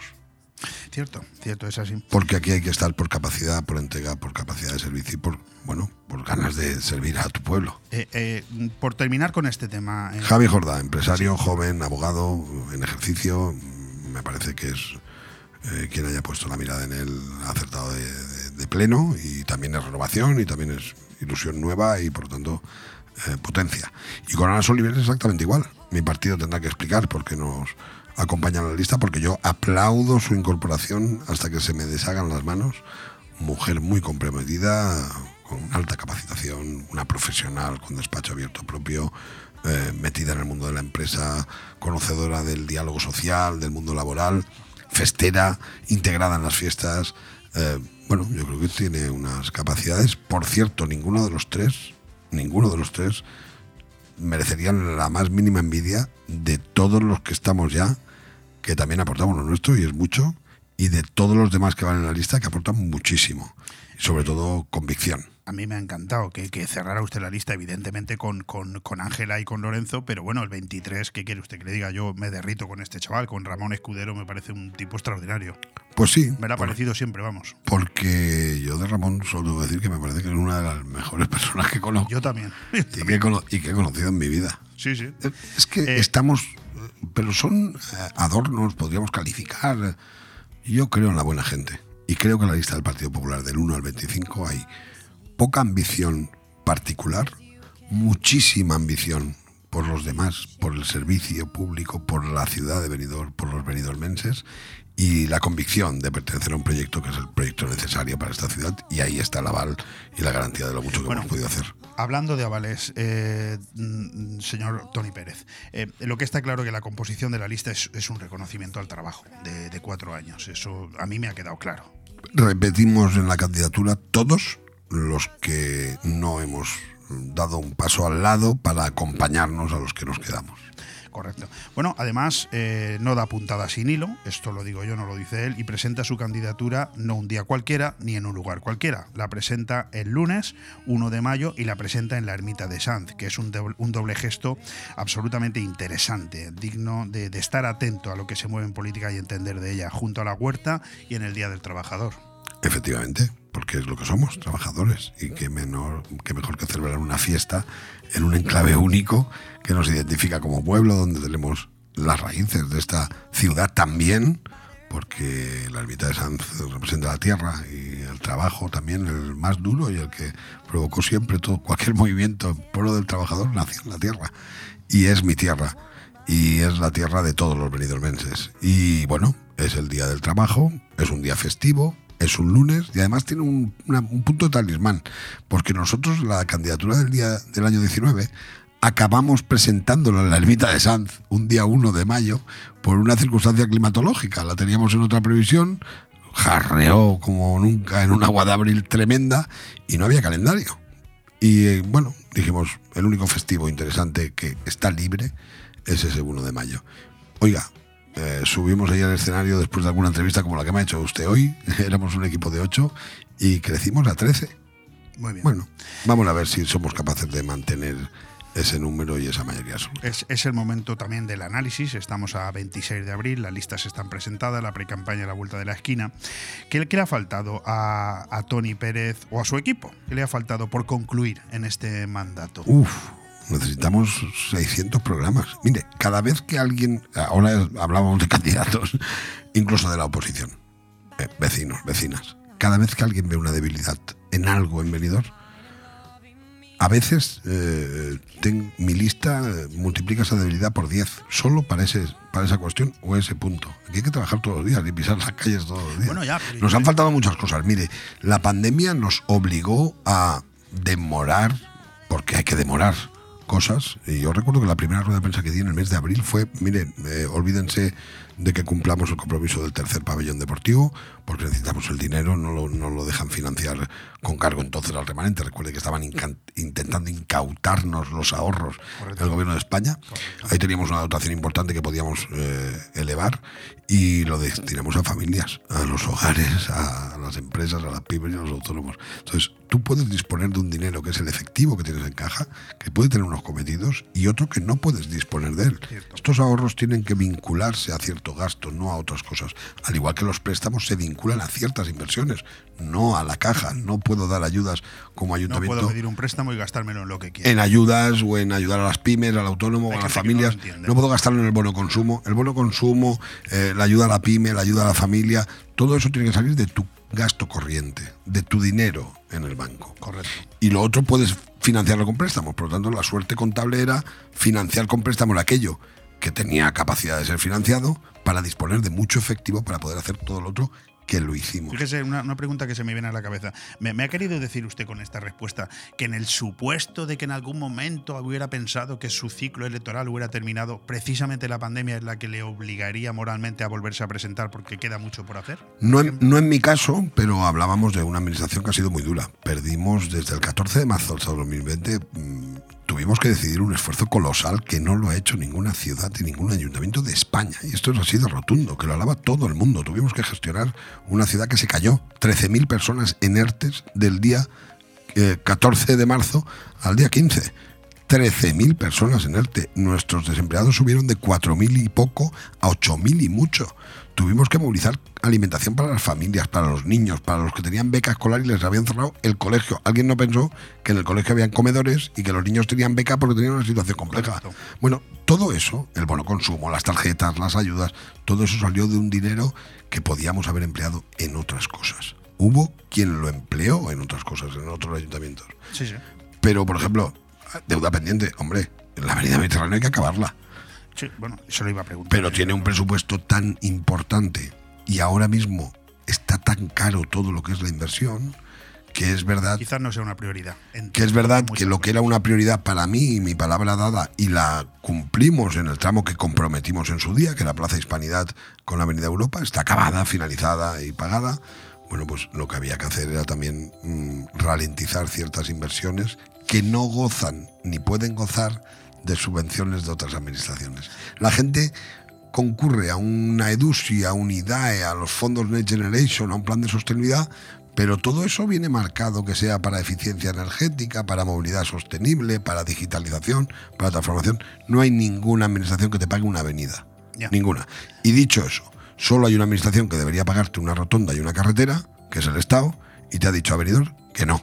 Y por lo tanto lo vamos a tener que pagar nosotros. Déjeme que me salte un poquito el protocolo que tenía organizado porque ha nombrado usted la, la, Avenida del Mediterráneo, la fase que está terminada, lo que se terminó, lo que se tardó en terminar, la inversión, los, en fin, el, las remodelaciones presupuestarias. Un agrio debate el que tuvo usted el otro día en el pleno con el, el, el líder de la oposición, perdón, el líder de Ciudadanos, con Juan Marastegui. Eh, no sé, a mí me da la sensación de que para ser el último pleno de la legislatura sobraba. Mm, a ver, eh, finaliza eh, con una intervención, no finaliza. Porque usted, luego... creo que negacionista de las inversiones. Sí, porque, bueno, yo creo que el mensaje que escuchamos en el Pleno, yo la verdad es que me asombró que lo dijera Juan Marastegui. ¿eh? Eh, él propuso, eh, habló de que estábamos pasándonos en las construcciones y de que había que hacer una pensada de si el modelo de venidor era el adecuado o no. Lo digo así porque me dolió muchísimo. Sí, sí, lo dijo. Lo digo así porque me dolió muchísimo. Entonces, un señor que lleva ocho años de concejal en el Ayuntamiento de Benidorm, Juan Balastegui, que además es una persona con un recorrido empresarial importante en el mundo de la promoción, de la inmobiliaria, etcétera. Correcto. Que conoce perfectamente que no hay ningún desarrollo en este momento en la ciudad, ni nosotros hemos hecho ningún desarrollo desde el año 2015, que no esté contemplado en el plan general del 90. Que entre en los comentarios que hacen otros en Facebook sin tener esa formación ni esa capacitación, me parece lamentable. No sabe Juan Balastegui que el ayuntamiento no puede decir que no se construyan más hoteles, pero si hay suelos en esos planes parciales que son suelo hotelero, un plan parcial que se aprobó en el 90. Yo estaba en la mini, oiga, Sí, sí, sí. eh, me va a atribuir a mí esa responsabilidad. Entonces me, me pareció muy desafortunado el comentario, porque a veces en el pleno se tienen debates agrios, pero ese implicaba a la ciudad. Y yo creo que no podía tolerarlo. Sí, le llamé negacionista de las inversiones por ese motivo, porque en realidad en la Avenida Mediterráneo, que por cierto, la gente no lo tenemos en la memoria, pero ya estoy yo para recordarlo. La inversión de la Avenida Mediterráneo, esa que atribuyen algunos 13 millones de euros al Tecnohito, que me parece lamentable y si lo iba a preguntar porque me dolió el otro día verlo en, el, en, el, en, el, en la historia de un partido político que pretende ser quien gobierne esta ciudad. Pues imagínese, pero es que esa cuantía se corresponde con la calle Pont, la Plaza de la Hispanidad, la Avenida Mediterráneo hasta la. Avenida Europa, la calle Valencia, la Avenida Bilbao, la calle Esperanto y toda la Avenida de Europa, salvo en el tramo donde está el Centro Cultural, donde no podemos actuar porque es un compromiso que tendría que haber ejecutado la Generalitat porque está dentro del convenio. Todo eso es lo que dicen que ha costado solo el Tecnohito. ¿Me deja que le añada una cosa? Y yo le añado primero una. Bueno, el mayor porcentaje de ese dinero está en el subsuelo, garantizando y modernizando todos los sistemas del agua pluvial, del agua de alcantarillado, del agua potable, el tanque antitormentas, el agua regenerada. Es decir, hay una gran inversión de ese dinero, un porcentaje del 70% prácticamente, que no lo vemos, pero que está ahí. Yo lo iba a añadir, si usted me lo permitía, porque además no creo que mienta, que encima esa inversión no es municipal, que esa inversión además es de una contrata pública. Por lo tanto, no le ha costado dinero a los ciudadanos de su bolsillo. Que era lo que yo que- le iba a añadir. que además no hemos pagado con la caja municipal. Es lo que yo le iba a Sí, añadir. sí. Por cierto, que se acaba de ir de aquí Ciriaco Clemente. Hace escasamente media hora lo hemos tenido aquí. Y si todo eso lo puede intentar... eh, bueno, no es que yo no estoy a favor de las mentiras. Si todo eso lo puede intentar tergiversar alguien que no tiene ni idea de esto, que tiene su derecho a no tener ni idea si no se lo han explicado o no lo ha leído en los cientos de publicaciones que han salido al respecto, lo que creo que no es de recibo es que lo haga un responsable público que tiene toda la información y que, no olvidemos, lleva ocho años en la corporación como concejal. Por lo tanto, yo creo que el mensaje era de otro tipo y eso me molestó mucho. Era muy populista y, y me molestó, honestamente. Está claro que le quedan por concluir muchísimas cosas de este mandato, obviamente, pero ¿me puede adelantar cuáles son sus principales proyectos? Sé que hay miles, pero los principales proyectos que mm, más le, le obsesionan cuando se va a dormir, decir esto hay que terminarlo, esto hay que, esto hay que empezarlo. Pues mire, ahora estoy obsesionado con la accesibilidad en la calle, se va a sorprender, en la calle, en la calle Gorrión. En la calle Gorrión tenemos un problema de accesibilidad que está perjudicando porque son construcciones de los años 60 y la moda, la manera de vivir entonces y las exigencias no eran las mismas que ahora. Y ahí hay vecinos que sufren un modelo eh, edificatorio que no pensó en, en que todos envejecemos, que tenemos problemas de salud o que nos quedamos solos, ¿no? Eso me quita el sueño, lo pongo como paradigma de, de qué me quita el sueño a mí. Me quita el sueño un vecino o una vecina de Benidorm que no puede entrar en su casa con normalidad o como entramos todos los demás, porque tiene una dificultad que ayer no lo era, una escalera, y hoy solo tiene una escalera para poder entrar en su casa. y ha cumplido ochenta y tantos años y no puedo subir escaleras. Oiga, no puedo salir ni a comprar. Bueno, ese también es el venidor que me ocupa y, y me preocupa. Y en los grandes retos, porque también hay que hablar de grandes retos siempre, eh, no le engaño.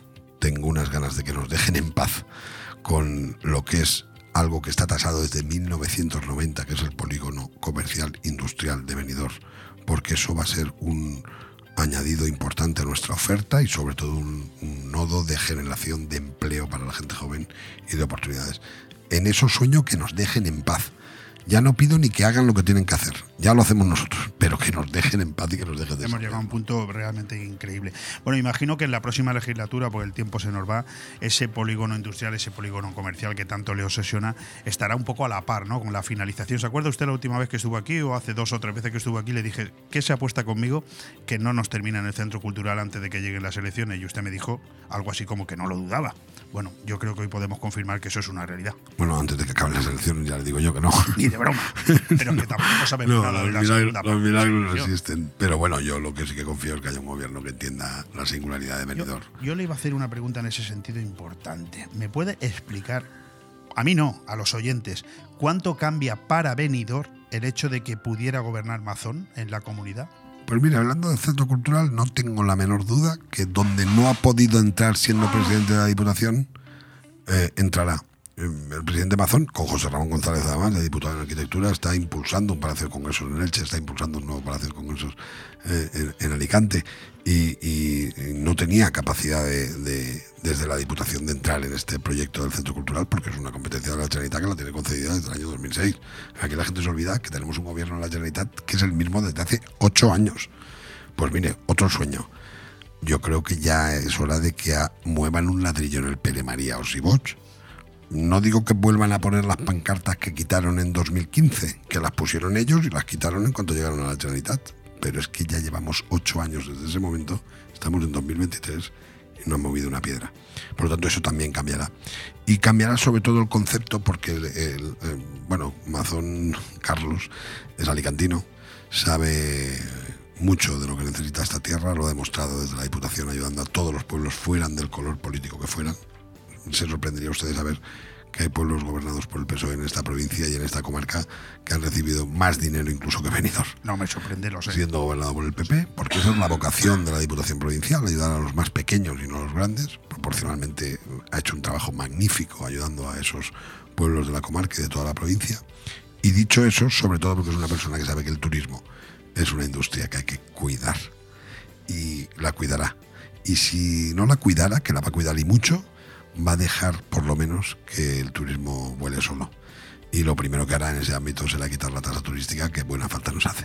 Espero poder volver a tener aquí antes de las elecciones alguna otra vez para seguir comentando el programa político que tengan ustedes pensado plantear.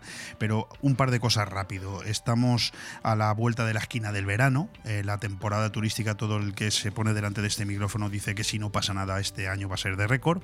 ¿Cómo marcha la obra de, de Beniardá? Por ejemplo, ¿se cumplirán los plazos de que en junio esté operativo el tráfico? Me habla usted del verano y yo le digo que antes del verano trabajamos para ello, sin duda. Vamos a llegar y vamos a llegar bien. Todo dicho, todo se ha dicho. Vamos a llegar bien en la obra, en la infraestructura. Luego veremos las penalidades que hay que atravesar porque estamos eh, por debajo de un tránsito ferroviario y al igual que nos pasó ya en diciembre, que nos obligaron prácticamente a demorar o a ralentizar la obra porque el tren tenía que cortarse según la decisión política, de, en este caso de Valencia, tal día y hasta tal día no se cortó. Yo quiero pensar que todas esas eh, cuestiones, y son cuestiones en este caso mayores, porque hablamos de seguridad, bueno, en cuanto esté habilitado desde todos esos puntos ferroviarios, tendremos ese tránsito por debajo de la Lo ha confirmado el gerente de Hidragua, pero yo se lo pregunto a usted también. ¿Tenemos que preocuparnos en Benidorm por el tema del agua en estos próximos meses? Tenemos que preocuparnos porque llueva para que nadie pase penurias, pero tenemos la gran fortaleza de tener una gestión admirable en la que los benidormenses apostamos e invertimos mucho, a eso me refería con la Avenida Mediterráneo, y además tenemos una gran concesionaria que gestiona el agua como pocas. Benidorm sigue siendo líder mundial en el rendimiento de nuestra red de agua potable, más del 96% en positivo, y líder mundial en el agua regenerada. Y esto nos tiene, y en el tratamiento, y esto nos tiene que también siempre encender la alerta, que seamos muy buenos porque invertimos mucho eh, no nos salva de que, bueno, de que hay un territorio español que no ha invertido prácticamente nada en comparación con nosotros, que es quien tiene el agua y que ahora quiere remediar sus males de falta de, de lluvia. eh, bueno, cortándonos, encareciéndola, recortándonos. Cortando el trabajo, sí, Mire, yo estoy porque Murcia, Almería, Alicante sigan siendo la mayor vuelta de Europa, que esos 55 millones de árboles que son la despensa de Europa sigan vivos y en contra de lo que pretenden algunos, que es que el desierto entre en Europa precisamente por estas tres provincias. Me quedan dos minutos. Por supuesto, usted ya sabe que a mí se me quedan siempre mil cuestiones por preguntarle, pero hay una fundamental y no quiero que se nos marche de aquí sin confirmarnos algo que muchos tenemos miedo, porque les conocemos a ustedes a la derecha, la facilidad esta que tienen los grupos de izquierda de ponerse de acuerdo cuando, cuando, cuando las cosas pintan mal. Se ponen de acuerdo con una facilidad pasmosa, no se la voy a usted a, a vender porque la sabe. No pasa lo mismo en la derecha. Me preocupa que a pesar de que los, eh, las diferentes encuestas que se bueno que, que conocemos todos en la comunidad valenciana les dan con una posible mayoría absoluta la suma de diputados entre el Partido Popular y, y Vox les daría la gobernabilidad en la comunidad valenciana. Se pondrán ustedes de acuerdo, ¿no? Mazón será el presidente de la Generalitat Valenciana. Y yo haré todo lo que esté en mi mano para que lo pueda hacer con total garantía, libertad y con unos magníficos resultados electorales. Y quiero que eso sea así, no por Carlos Mazón, sino por la comunidad valenciana, porque aquí hace falta ya un cambio.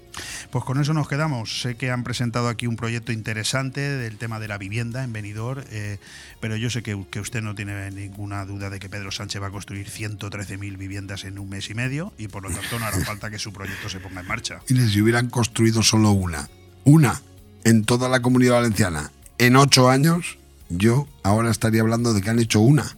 Pero es que Entonces no- tengo... no, se lo cree usted. Lo digo porque cada vez que coge un micrófono promete 20.000 Bueno, o 40.000 yo no más. entro en los, de- en los discursos del señor Sánchez. Yo sé que, bueno, yo, yo soy otra cosa, pero ya le digo, mire, eh, hablo de la comunidad y ese mensaje sirve para España porque el líder, los líderes son del mismo partido, ¿no?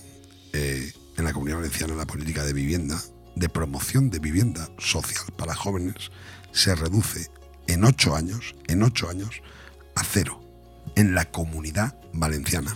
Solamente en Benidorm, en el mismo periodo, ocho años. Ocho años. Desde el 2000...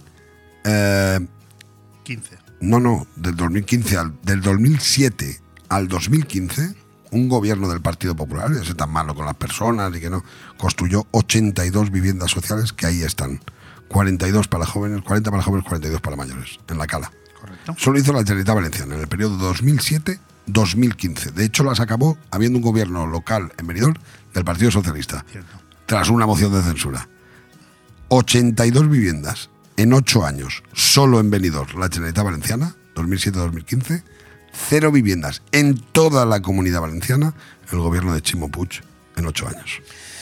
Pues con eso nos quedamos, alcalde. No le entretengo más, que sé que tiene una agenda complicada, pero le muestro, que vea usted que no miento, que aquí tengo preguntas para que tengamos otro, otro ratito para seguir eh, preguntándole a usted y que usted le explique a la gente, pues en todas esas áreas qué se ha hecho en estos cuatro años y cuáles cuáles son sus planteamientos para los próximos cuatro, que es lo que la gente tiene que conocer. Si me invita usted y me deja los micros, no nos escuchará nadie, porque cada área de esas necesita tre- tres programas de 24 Lo horas. sé. Y mi obligación es preguntarle. Y la nuestra, trabajar y hacer muchas cosas y por eso no nos daría el tiempo. Pues con eso nos quedamos. Muchísimas gracias. Muchísimas gracias a ustedes. Muy buen día, venidor.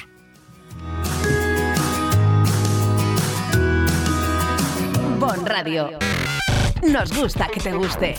Si añoras los productos de tu tierra, nosotros te los proporcionamos. Supermaxi Benidorm. El supermercado latino por excelencia, donde encontrarás en alimentación los productos que más te gustan. Supermaxi Benidorm. Zumos tropicales, agua de coco, dulce de leche, gominolas y mucho más. También realizamos fotocopias, escaneo de documentos, trámites administrativos y envío de dinero a tu país por Western Union, RIA y Small World. Supermaxi Benidorm. Calle Tomás Ortuño 68, abierto domingos y festivos. Porque son momentos para compartir, comparte felicidad. Chocolates Marcos Tonda. Comparte con tus clientes, empleados, con la familia y amigos sus exquisitos chocolates tradicionales y gourmets o los nuevos lotes combinados con productos tradicionales. En Villajoyosa, partida Torres junto Rotonda del Puerto y en el centro de Benidorm, calle Alameda Blue, espacio gourmet Marcos Tonda. El prestigio de una marca garantiza la calidad. Chocolates Marcos Tonda. Momentos para compartir.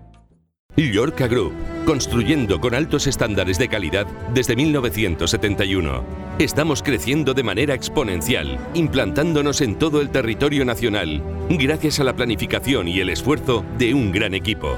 Una ilusión que se refleja en nuestros principales trabajos, planta hotelera y exclusivas villas de lujo. En Llorca Group llevamos la construcción en nuestro ADN. Llorca Group, vocación constructiva. Visita llorcagroup.com. Necesito hablar contigo. Tengo que contarte algo. Tenemos que hablar. Sea lo que sea, díselo en Restaurante Juan Abril, porque no hay otro sitio igual donde todo sabe y sienta mejor, como nuestros arroces, carnes y pescados frescos de la bahía. Restaurante Juan Abril, Paséis del Mediterráneo 14, Altea. Reservas al 96 584 37 22. Restaurante Juan Abril, la cocina española de siempre, donde todo te va a saber mucho mejor. El cambio climático es un reto global que afecta especialmente a la comunidad valenciana. Afortunadamente, su ciudadanía, empresas e instituciones han decidido ponerse en movimiento, adoptar los compromisos necesarios para generar un clima de responsabilidad compartida capaz de inspirar a millones. Descubre cómo en climasparaelcambio.es, una iniciativa de Hidracua y sus empresas participadas. ¿Te gusta llegar a tiempo a tu destino? ¿Volver a casa tan cómodo y seguro como si fueras tú mismo el que conduces? Radio Taxi Benidorm. El mejor servicio a tu entera disposición. Descárgate nuestra aplicación Pide Taxi para el móvil y solicita un taxi de la manera más fácil. Visita nuestra web radiotaxibenidorm.com. Radio Taxi Benidorm 96 586 26 26.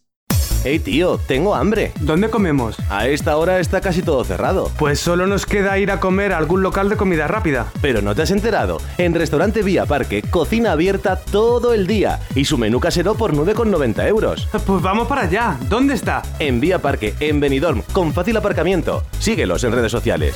Restaurante Vía Parque, abierto todos los días de lunes a domingo. Seguro que no te arrepentirás.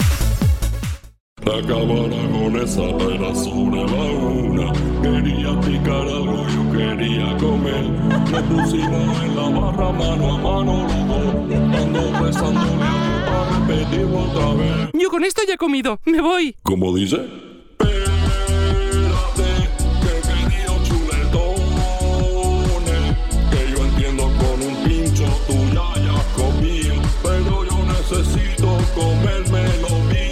Ven sin prisas a la Cava Aragonesa, una institución en el corazón de Benidorm. ¿Te gusta que los pucheros sepan con el máximo sabor? ¿Te encantaría ver esos solomillos y entrecots brillando en la parrilla? ¿A que no quieres jugártela con la barbacoa? Pues en Carnicería Alfonso Lara tienes la seguridad que no te va a fallar nunca. Porque la mejor combinación de calidad y precio con los mejores productos selectos la tienes aquí. Carnicería Alfonso Lara. La mejor carne al corte de buey, vaca, pollo, cerdo y cordero. Ven a comprobarlo en Garita 10 de Benidorm. Carnicería Alfonso Lara. Siempre junto a ti.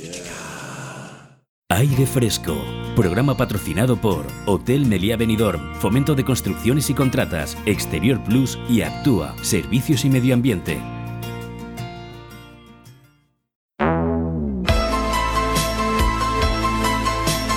Tondi, el rincón del cine. Con Carlos Dueñas. Bueno, pues de una manera muy distinta, porque hemos tenido aquí al alcalde de Benidorm, candidato a la reelección eh, del Partido Popular, eh, y evidentemente teníamos muchas cosas que comentar con él. No hemos tenido tiempo para ese Vive el Comercio de tu ciudad tradicional en el final de los miércoles, pero sí tenemos unos minutos pidiendo disculpas por el retraso con nuestro amigo y colaborador Carlos Dueñas, director y presentador de Tondi, todo nos da igual, ese magnífico programa de radio que podemos escuchar siempre cuando termina el miércoles y empieza el jueves a las 12 de la noche, hoy titulado Chocolate, Historias, Deidades y Misterios. Querido Carlos, ¿cómo estás? Muy buenas, pues aquí ya deseando que llegue la noche para el nuevo Tondi. Sí, y nosotros eh, encantados de que seas tú de una manera distinta, pero la que eh, quien cierre hoy este programa, porque después de oye de tanta política y de hablar tanto de proyectos, nada mejor que hablar de misterio y hablar de programas de radio.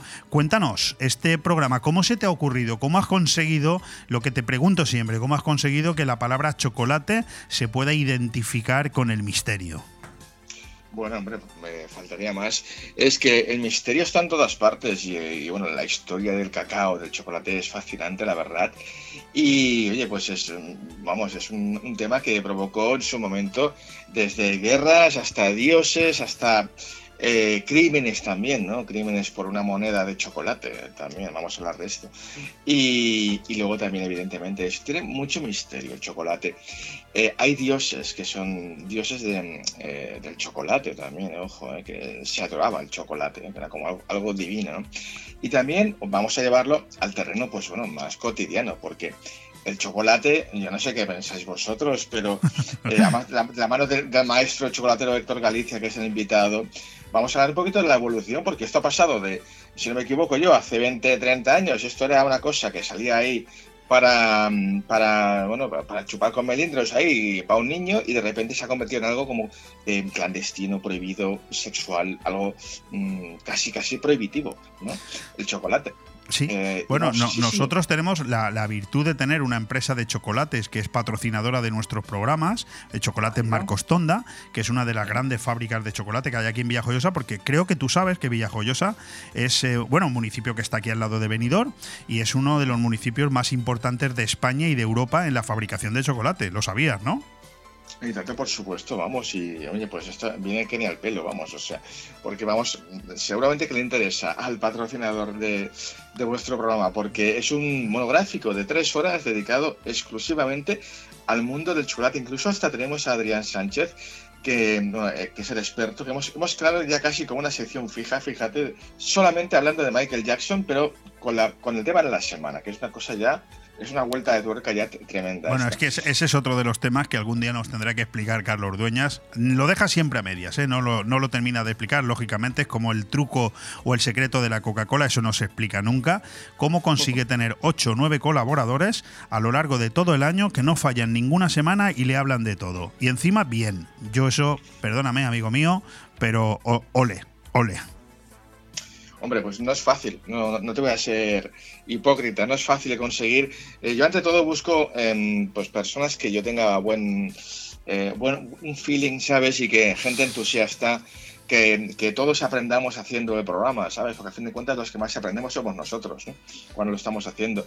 Y, y es fascinante, de repente, de, de, están casi deseándome ya. Me piden, oye, ¿y qué tema vamos a hablar? Oye, y es como un reto para ellos, ¿no? Intentar llevar el tema a su, a su terreno, ¿no? Y bueno, es, la verdad es un poco la, la gracia de Tondi.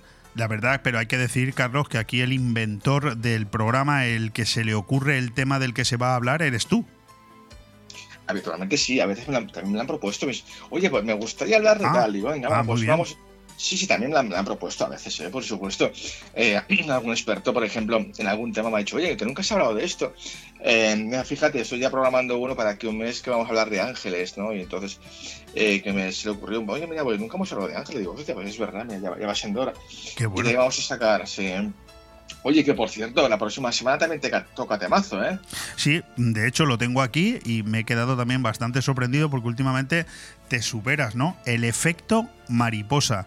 Ese es el título del Tondi de la semana que viene. Las pequeñas cosas pueden generar grandes cambios. Me imagino que te estás refiriendo al aleteo, ¿no? De la mariposa. Bueno, aleteo de la mariposa, eso es un poco la denominación de origen ¿no? del tema efecto mariposa, ¿no? Quien puso el nombre, ¿no? A este fenómeno, pero que a fin de cuentas yo creo que, que todos, mmm, eh, bueno, pues de alguna forma somos, mmm, bueno, pues parte de, muchas casualidades, de, serendipias, de cosas que, hemos, que hicimos, gente que conocimos y que a lo mejor le cambiamos la vida, a veces te cambia la vida una película, una canción, un, libro, un programa de radio también te cambia la vida, ¿no? Y decides dedicarte a algo, a hacer algo y eso provoca todo, todo provoca consecuencias, todo está, eh, no sé, yo creo que el destino es como una especie de organismo vivo, ¿no? Que está siempre, siempre alimentándose de miles y millones de coincidencias, ¿no? Y es un programa fascinante, ¿eh? el efecto mariposa, vais a flipar la semana que viene. Sí, me da la sensación de que te has divertido de una manera extraordinaria y quizás un poco especial, ¿no? Grabando este efecto mariposa, porque te veo Mm. más, más, más convencido de, de lo bien que nos lo vamos a pasar con el efecto mariposa que con- incluso con el de esta noche, ¿no? Con el de, de chocolate. No, no, no. Todo que va, que va, tiene, todo tiene lo suyo. Lo que pasa es que el del chocolate, eh, quizás si hablamos más de historia, eh, hay una parte que también es de misterios, pero el chocolate a veces también hay que hablar de, de- de historia, ¿no? De historia, de, de- de- las cosas, ¿no? De, de curiosidades, ¿no? Y ofrecer también, oye, a mí me encanta estos programas como, como el de esta noche, que al día siguiente, que lo oiga va a ir al, al- al bar con los colegas y va a presumir de que sabe muchas cosas que se van a quedar flipados sus colegas, estoy seguro. Al final lo, lo importante es bueno eh, con- conseguir ¿no? que con estos programas de Tondi todo nos da igual, se consiguen tres horas en los que el oyente está realmente entretenido. Al menos ese es el efecto que hace en mí, ¿no? Empiezo escuchándolo y al final casi cuando me quiero dar cuenta em, me da mucha rabia no tener tres horas muchas veces, pero cuando lo consigo es, un, es extraordinario porque consigues lo principal, ¿no? Que es entretener, ¿no? Al oyente. Bueno, de- básicamente lo que se trata es de eso, eh, de que pases tres horas, que te lo pases bien, porque a fin de cuentas tú puedes escuchar cualquier programa con el mejor invitado, un premio que a veces hemos tenido, eh, premio Planeta, eh, estrellas del cine, de la música y todo, da igual, porque a fin de cuentas el oyente, por eso se llama todo nos da igual, porque el oyente eh, lo- cuando escucha un programa de radio acaba y al, al momento 0,1 de segundo está buscando otro y casi se le ha olvidado lo que, acabas, lo que acaba de escuchar. Con lo cual... Sí, sí, no, es que es así, eh, lo siento. eh, que yo, yo, yo soy el primero, que soy un consumidor de misterio, de curiosidades y de historia, y, y retengo poco, simplemente quiero mm, eso que dice, ah, Seguir, que seguir, sentir, correcto. quieres sentir misterio, que es una especie de, de adicción ¿no? a la actualidad, adicción a, a- a ver, a ver qué te van a sorprender. Entonces, lo que, lo que hacemos es pasarlo bien nosotros, intentar que la gente que lo escuche se lo pase bien, porque yo creo que todo, todo lo que hagas en la vida, si lo haces de una forma divertida, Correcto. siempre entra mejor. Bueno, tres estrenos de cine curiosísimos porque no hay ninguno ah, norteamericano, lo cual de por sí ya me ha sorprendido. La primera de las películas que nos presentas para, para este fin de semana ya la he visto anunciada en algún cine, precisamente, que he ido este fin de semana. Fatum, una película que tiene un reparto extraordinario con, con Luis Tosar, una película de hora y media española, un thriller que tiene mucho que ver con el mundo de los robos, de los atracos. En cualquier caso, tiene mm, apunta buenas maneras la película, eh, Carlos. Bueno, sí, es, un- es todo, bueno, un- una edición más que nos estoy acostumbrado Luis Tosar, que saca una media de dos, tres películas cada año, con un personaje, pues ya que le viene que, bueno, como anillo al ¿no? evidentemente, tensión, thriller, eh, además con otro, un reparto, eh, Alex García, Elena Naya, Aaron Piper, vamos, eh, un chaval que está creciendo como la espuma este, Aaron Piper. Y, y la verdad es que me, me- parece una película muy entretenida, bien hecha, bien facturada. A ver, Vaca Films, la productora, siempre tiene una línea de producción muy clara, ¿no? Entonces, no vamos a sorprendernos, va a ser la película que nos cambie la vida, el efecto mariposa, pero bueno, eh, tampoco va a ser la película que tenga el, el efecto capullo, ¿no? Que digas, joder, maldita la hora que entré a verla, ¿no? Entonces, eh, sí, No, ya, ya te contaré un detalle luego si nos queda, pero veo, veo que va el tiempo muy deprisa. La siguiente película, canadiense, Bo tiene miedo. Una película, cuidado, de tres horas, ¿eh? 180 minutos y bueno, con un actorazo, ¿no? Joaquín Phoenix, eh, un drama, una comedia, un hombre. Al final, este tal Bo que tiene muchos miedos, paranoias y ha de, de enfrentarse a su controladora madre. ¿En, en qué, ¿De qué consiste esta película? Bueno, es uno de los genios del cine de suspense nuevo que existe ahora, Ari Aster, ¿no? director hereditario de Midsommar. Y la verdad es una peli- un peliculón con Joaquín Phoenix de, de. Pues fíjate, la película, tres horas, eh, vamos, yo creo que la filma en tiempo real y tarda menos. O sea, la historia va de un tío que le llama a su madre y va a su casa, ya está, es- eso es la historia. O sea, Qué bueno. o sea, no, pero evidentemente contada desde un universo de un señor pues que tiene una una, una mente mm, bueno, un poco turbulenta, ¿no? Y bueno, se mezcla el terror, el suspense. eh, y bueno, la verdad es que es un director que a mí me encanta, Ari Aster, eh, canadiense. Yo creo que es un poco larga, la verdad. Aquí se ha ido un poco la pinza, pero bueno, se agradece también. La, la, tercera película también me ha llamado bastante la atención, sobre todo por la sinopsis. Se titula Sisu, o Sisu, no sé dónde está el acento. Sisu, una película la mitad que la otra, justamente una hora y media, finlandesa. Y bueno, es un eh, de género bélico, un western, unas aventuras, ¿no? Pero me ha llamado mucho la atención. ¿no? Explícanos un poco el, la sinopsis. Pues mira, yo, o sea, es, a mí es la película de la semana, si eso triunfó, yo la vi en el Festival de Sitges, es alucinante. Eh, es una mezcla entre Braveheart y Mad Max, para que os sacáis un poco la idea. Vale, me lo había imaginado, sí. Tremenda, tremenda, o sea, filmada increíble, o sea, un película. Para mí es la mejor película que se estrena esta semana, ¿eh? Sisu. Bueno, pues con eso nos quedamos. Por un lado tenemos Fatum, película española.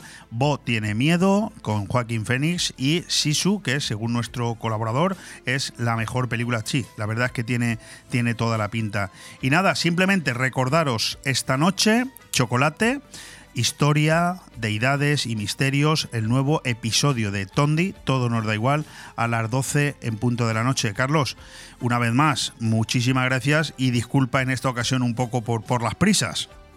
Gracias a vosotros, buenas tardes. Un fuerte abrazo. Chao.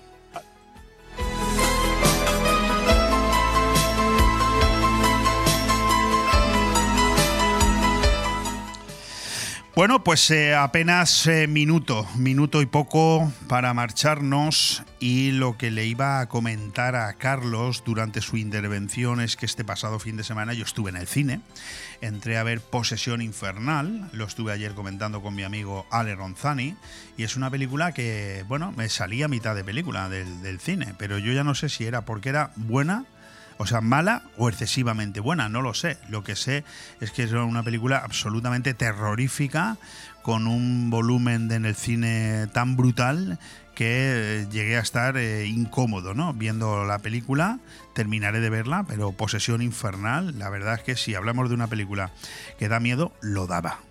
Bueno, mañana habrá otro programa aquí. Tendremos de nuevo tres candidatos distintos de diferentes partidos a las diferentes alcaldías y hablaremos con ellos. Hoy lo que me toca ya en los, en los segundos que me quedan es dar las gracias a Ciriaco Clemente, a Victoria Villar, a Tony Pérez, el alcalde de Benidorm, y ahora a Carlos Dueñas, el conductor de Tondi, todo nos da igual. Insisto, mañana aquí a la misma hora. Un fuerte abrazo, gracias por estar ahí.